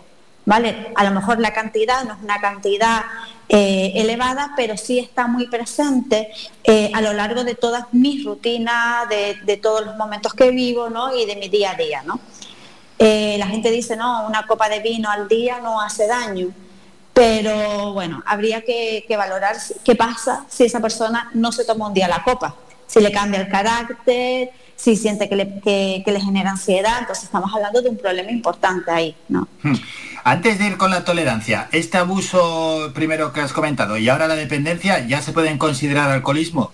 Sí, este ya con la dependencia ya hablamos de un problema grave porque al final también empiezan a tener, eh, el cuerpo cada vez le va pidiendo más, ¿no? Empezamos con la dependencia y el cuerpo te va reclamando más y empezamos a tener ya eh, afectaciones en, el día a día, ¿no? El hecho de pues ya me bebo una copa más en mi casa sola, ya no es algo social, por lo que ya bebo en casa, por lo que ya empiezo a aislarme. Eh, a lo mejor, bueno, ya me paso un poquito más con las copas, esa resaca ya no es el fin de semana, sino también entre semanas. Entonces ya empezamos a, a empezar a tener problemas, ¿no? Y nuestro cuerpo también empieza a resentirse. Por tanto, en esa dependencia está el alcoholismo y en el abuso, es decir, en los que aprovechan cuando van a salir de fiesta para beber grandes cantidades, en una fiesta, en un asadero, en un partido de fútbol, que van a ver un partido de fútbol y se beben X número de cervezas. Al final ahí estamos hablando de un atracón de, de bebida. ¿No? estamos hablando de un bebo por, porque me gusta, porque es un momento puntual, donde puedo disfrutar de una copa, es puro atracón. Esto se suele dar, ¿no? Eh, como bien dices, o en etapas de adolescencia, ¿no? Que suele ser el atracón, o incluso en momentos puntuales, ¿no? De, como dices, eh, eh, en un partido de fútbol, la comunión del hijo de no sé qué, pues el atracón, ¿no? De, de alcohol, ¿no? o aquí, ¿no? Las famosas verbenas, romerías, Que, que aparece, ¿no? entonces ahí aparece una gran ingesta de, bebida que el, cuerpo no asimila, ¿no? Entonces ahí aparece, bueno, pues lo típico de las personas, pues la borrachera, el estar en el suelo, incluso el momento de que el cuerpo reacciona con un coma etílico. Ejemplos todos, ¿eh? tanto en estos abusos como en la dependencia, muy fáciles de reconocer. Vamos a hablar ahora también de la tolerancia. Bueno, la tolerancia, ahí hablamos ya del alcohólico, como diríamos, alcohólico puro, ¿no? Que ya el cuerpo necesita todos los días, ¿no? Una cierta cantidad, una cierta dosis, ¿no? Y por de ahí hacia abajo el cuerpo no lo tolera, al contrario, cada vez tiene mayor tolerancia, ¿no? Es la típica persona que dice, Conchale, si se ha bebido dos litronas y parece que no tiene, que, no ha bebido, ¿no? Porque ya su cuerpo lo ha asimilado con tal grado que dos cervezas, eh, dos, dos, litronas de dos litronas o dos botellas de vino para él es como a lo mejor beberme yo un vaso, ¿no? Entonces su cuerpo cada vez le va a ir pidiendo más y todo lo que pase de hacia abajo, ¿no? De esa cantidad que ingiere diariamente, porque es diariamente, eh, su cuerpo empieza a generarle una serie de síntomas reclamándole, oye, que tú necesitas más. Eso es, bueno, pues problema durísimo, esta adicción al alcohol en la que vamos a profundizar y en la que vamos a concretar en esos síntomas, ¿no? Síntomas que ya nos empiezan a indicar que una persona es adicta al alcohol. Vale, eh, los síntomas, eh, como podemos ver, ¿no? Puede ser desde una necesidad de beber constante, ¿no? Es como está muy presente en tu vida. Cuando una persona tú ya notas que a donde vaya siempre tiene que haber alcohol, ahí estamos hablando de que ya no es normal, ¿no? Esa parte. Eh, el comenzar con síndrome de abstinencia, ¿vale? bien desde temblores, desde ponerse más irritado, sudoraciones, ¿vale? Y podemos ver la persona ya ahí más, nerviosa de habitual. El gastarse, la parte esta de gastarse cantidades económicas no altas o incluso eh, la forma de beber, ¿no? Es decir, a lo mejor antes se podía tomar una copa, vamos a poner de calidad, por decirlo así, una ginebra, y ahora cada vez va a la cerveza la más barata, eh, ya no es eh, en ámbitos sociales, sino también ya es en solo, en casa, por cualquier momento, eh, no come y lo que hace es ingerir, ¿vale? lo que es el alcohol, ¿no? Ya la comida empieza a ser como algo que, está ahí, ¿no? Y, y aparece un deseo o intenciones de dejar de beber, pero que la persona no puede. ¿no? Y, cuando incluso hay otra persona, si él no es consciente del problema, otra persona le dice, oye, deja de beber, aparece, ya me estás controlando, eh, si no es mucho lo que estoy bebiendo, a ponerse irritado, o bien cuando no hay alcohol, o bien eh, cuando hay alguien que le rompe el ciclo. Y Soraya, ¿cuáles son las principales formas para llegar a ser alcohólico? Es decir, bueno, uno empieza a beber de manera social, cada vez más, y al final lo puede dejar y es alcohólico. O no sé, bueno, las principales, ¿eh? Mm, tenemos problemas y nos tiramos al alcohol. La principal es también venir de una saga de familia que tenga problemas con el alcohol o de incluso de sedantes o, problemas con el juego o medicación. ¿no? Al final eh, vienen de un sistema familiar en donde necesitan la anestesia. ¿no? Entonces todo lo que conlleve, y no significa que todos ¿vale? vayan a conllevar eso, pero si hay una alta probabilidad ¿no? de, cuando tú vas mirando la familia, te dices, oye, pero es que hay bastante gente con problemas de alcohol, ¿no? Y luego también está la parte de... Eh, de, bueno, de, que la persona, eh, pues desde sus carencias, no gestión emocional, desde eh, problemas no es capaz, no tiene como habilidades resolutivas, ¿no? Lo traslada todo a través del alcohol. Autoestima, introversión, esa creencia de es que cuando estoy bebido me lo paso mejor, la gente se acerca, ligo, no es real, ¿no? Es como porque date cuenta que hay una distorsión, ¿no? De la realidad y la persona que se cree que es el alma de la fiesta, ¿no? Sí. Bueno, contarte una, anécdota de, Un, usuario, me acuerdo, que me decía, yo es que bebía y siempre en asaderos, en tal, y bueno, bailaba, bailaba, que bueno, una maravilla, es que es una cosa tal. Y un día, ¿no? La mujer decía, pero es que estás haciendo ridículo, que estás haciendo ridículo, que tienes un problema. Y él que no, que no. Pues un día lo grabaron, ¿vale? Sin darse cuenta. Le enseñaron el vídeo y dice, lo que menos hacía era bailar, sino tirarme encima de los demás, eh, hacer el ridículo, me caía, no me mantenía en pie. Pero para él, eh, eh, lo que es, ¿no? El, la distorsión que existe, ¿no? Es me lo estaba pasando de maravilla, bailaba, estaba controlando y la realidad es que no. Esa distorsión, clara, es verdad, esa distorsión de la realidad de esas personas que están borrachas y como el que no lo está lo ve desde fuera y que, bueno, fue una buena iniciativa, sin duda alguna, grabarlo en vídeo. Sí, sí, totalmente. Además, eso fue un impulso para pedir ayuda, es decir, es que mira realmente lo que estabas haciendo, ¿no? Mm. Pero bueno, y luego hablando de los tratamientos, eh, yo soy partidaria de lugares específicos para tratar los problemas de alcohol o de cualquier tipo de otro tipo de droga. Porque, ¿Cómo es? ¿Cómo son los lugares específicos? A ver, puede ser pues desde aquí en Canarias, desde Alcohólicos Anónimos, el Proyecto Esperanza, el Proyecto Hombre, que también trabajamos con personas alcohol y drogas, porque muchas veces el alcohol puede ser el desencadenante para otro tipo de sustancias o eh, como puede ser la cocaína, ¿vale? O incluso eh, para bajar los efectos de una gran excitación, ¿no? Entonces, al final se convierte en doble adicción, ¿vale? Eh, yo soy partidaria, ¿no? Y la manera de que llevo muchos años trabajando este tipo de perfiles es trabajarlo en lugares específicos y no terapias individualizadas privadas. Ahí me estoy echando yo tierra Ya, en la ya, privada. ya, ya. Pero bueno, está muy bien. Pero como responsable de la persona que tengo delante, ¿no? Para mí es más importante, yo lo he trabajado y tiene mucho más efecto, es con su grupo de iguales. ¿Por qué? Porque muchas personas tienen el punto ciego. O sea, a través de, de los demás, a través de sus iguales y de las consecuencias que sus iguales también están viviendo o, o de la angustia o sufrimiento que conlleva esto, la persona se va a identificar mejor.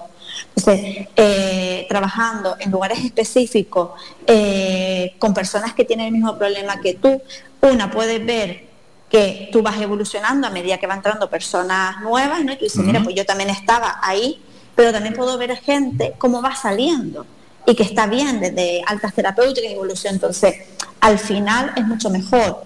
Y sobre todo en lugares donde haya terapia de familia, porque la familia también necesita aprender a, controlar y contener a esa persona, más que co- controlar, contener.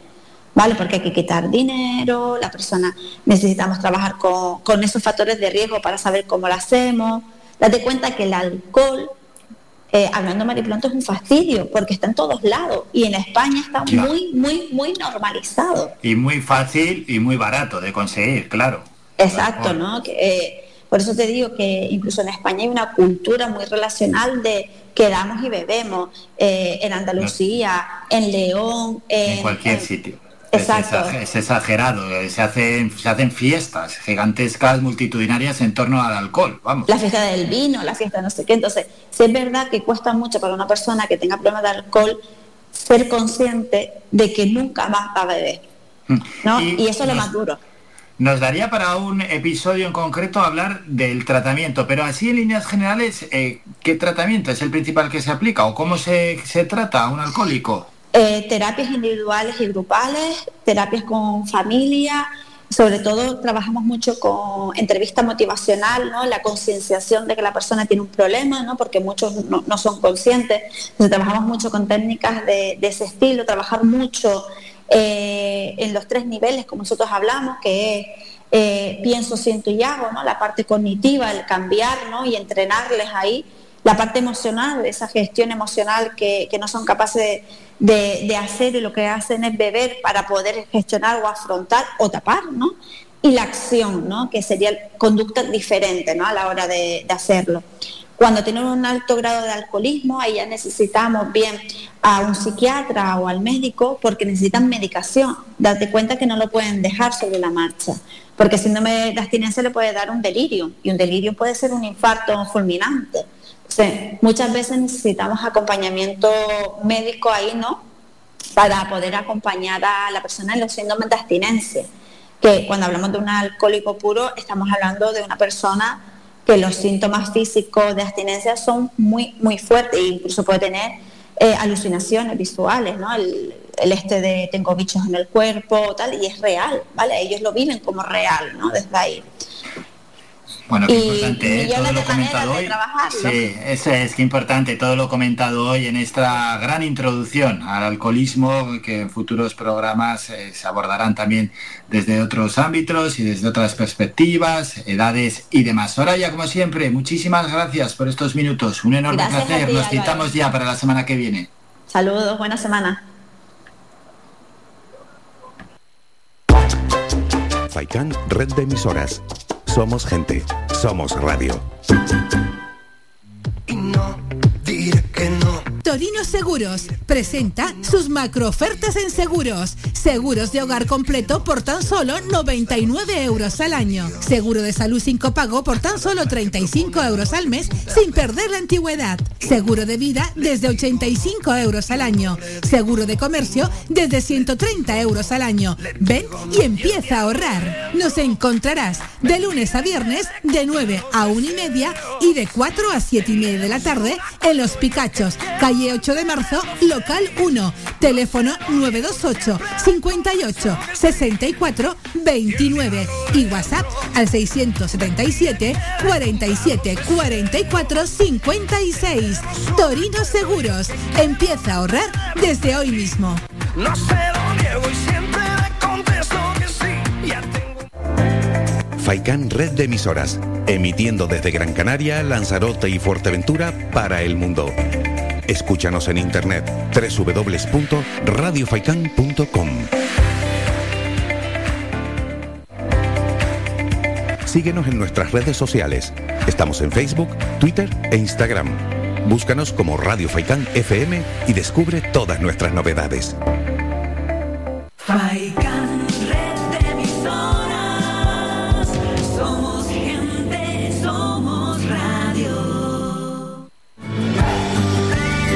Somos la mejor información, música y entretenimiento. Las mañanas de Faikán.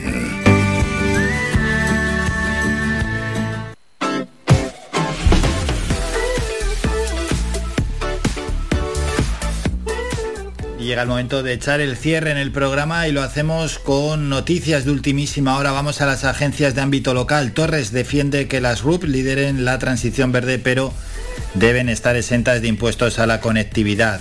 Unidos por Gran Canaria reclama al Cabildo que formalice la propuesta de Gran Canaria como una de las sedes del Mundial de Fútbol 2030. Jefe superior de Policía Nacional dice que Marruecos controla muchísimo más la salida de pateras a Canarias. Y otros asuntos, llegan durante la noche 189 migrantes a Canarias en tres pateras rescatadas por salvamento marítimo. Vital Dent incorpora gabinetes personalizados de estética dental en tres de sus clínicas de Canarias. Ya agencias de ámbito general, Robles rechaza lecciones del PP de defensa del CNI, insiste a Esquerra en que el espionaje era legal y motivado. Bolaños niega ser responsable de la seguridad del móvil del presidente atacado con Pegasus. Sánchez justifica el relevo de la jefa del CNI por un fallo en la seguridad de las comunicaciones del gobierno. Aragonés avisa de que el cese de la directora del CNI no cierra la crisis del espionaje. El juez del caso Pegasus admite la ampliación de la denuncia por la infección de los móviles de Marlasca y Planas. Canarias 7.es en estos momentos colocó a su tía boca abajo en una especie de pira funeraria y luego prendió fuego. Las quemaduras han dificultado la autopsia de la mujer que perdió la vida en San Roque a manos de su sobrino. Este miércoles pasa a disposición judicial. COPZA, la vacuna universal anti-COVID-19 eficaz frente a cualquier mutación. Y hayan dos cadáveres en la búsqueda de un padre y su hija desaparecidos. En la provincia.es, la policía encuentra huellas de quemaduras en el cuerpo de Angelines. Los rayos aparecen para cerrar el día más caluroso del año. La Guardia Civil halla los cadáveres de dos personas en Tenerife. Aparatoso vuelco en Lanzarote. Sufre un accidente, triplica la tasa de alcoholemia y muerde a un policía en escaleritas. Con estas noticias nos vamos. Ponemos ya punto y final al programa. Recordamos, a la una llega el doctor José Luis Vázquez y a las dos Faicán Deportivo dirigido por Manolo Morales. Por nuestra parte esto es todo. Pasen un gran miércoles, un feliz día y nos citamos ya para mañana jueves como siempre a partir de las ocho y media de la mañana. Hasta entonces, feliz día. Adiós, adiós. Las Mañanas de Faicán con Álvaro Fernández. Le esperamos de lunes a viernes de ocho y media a once y media.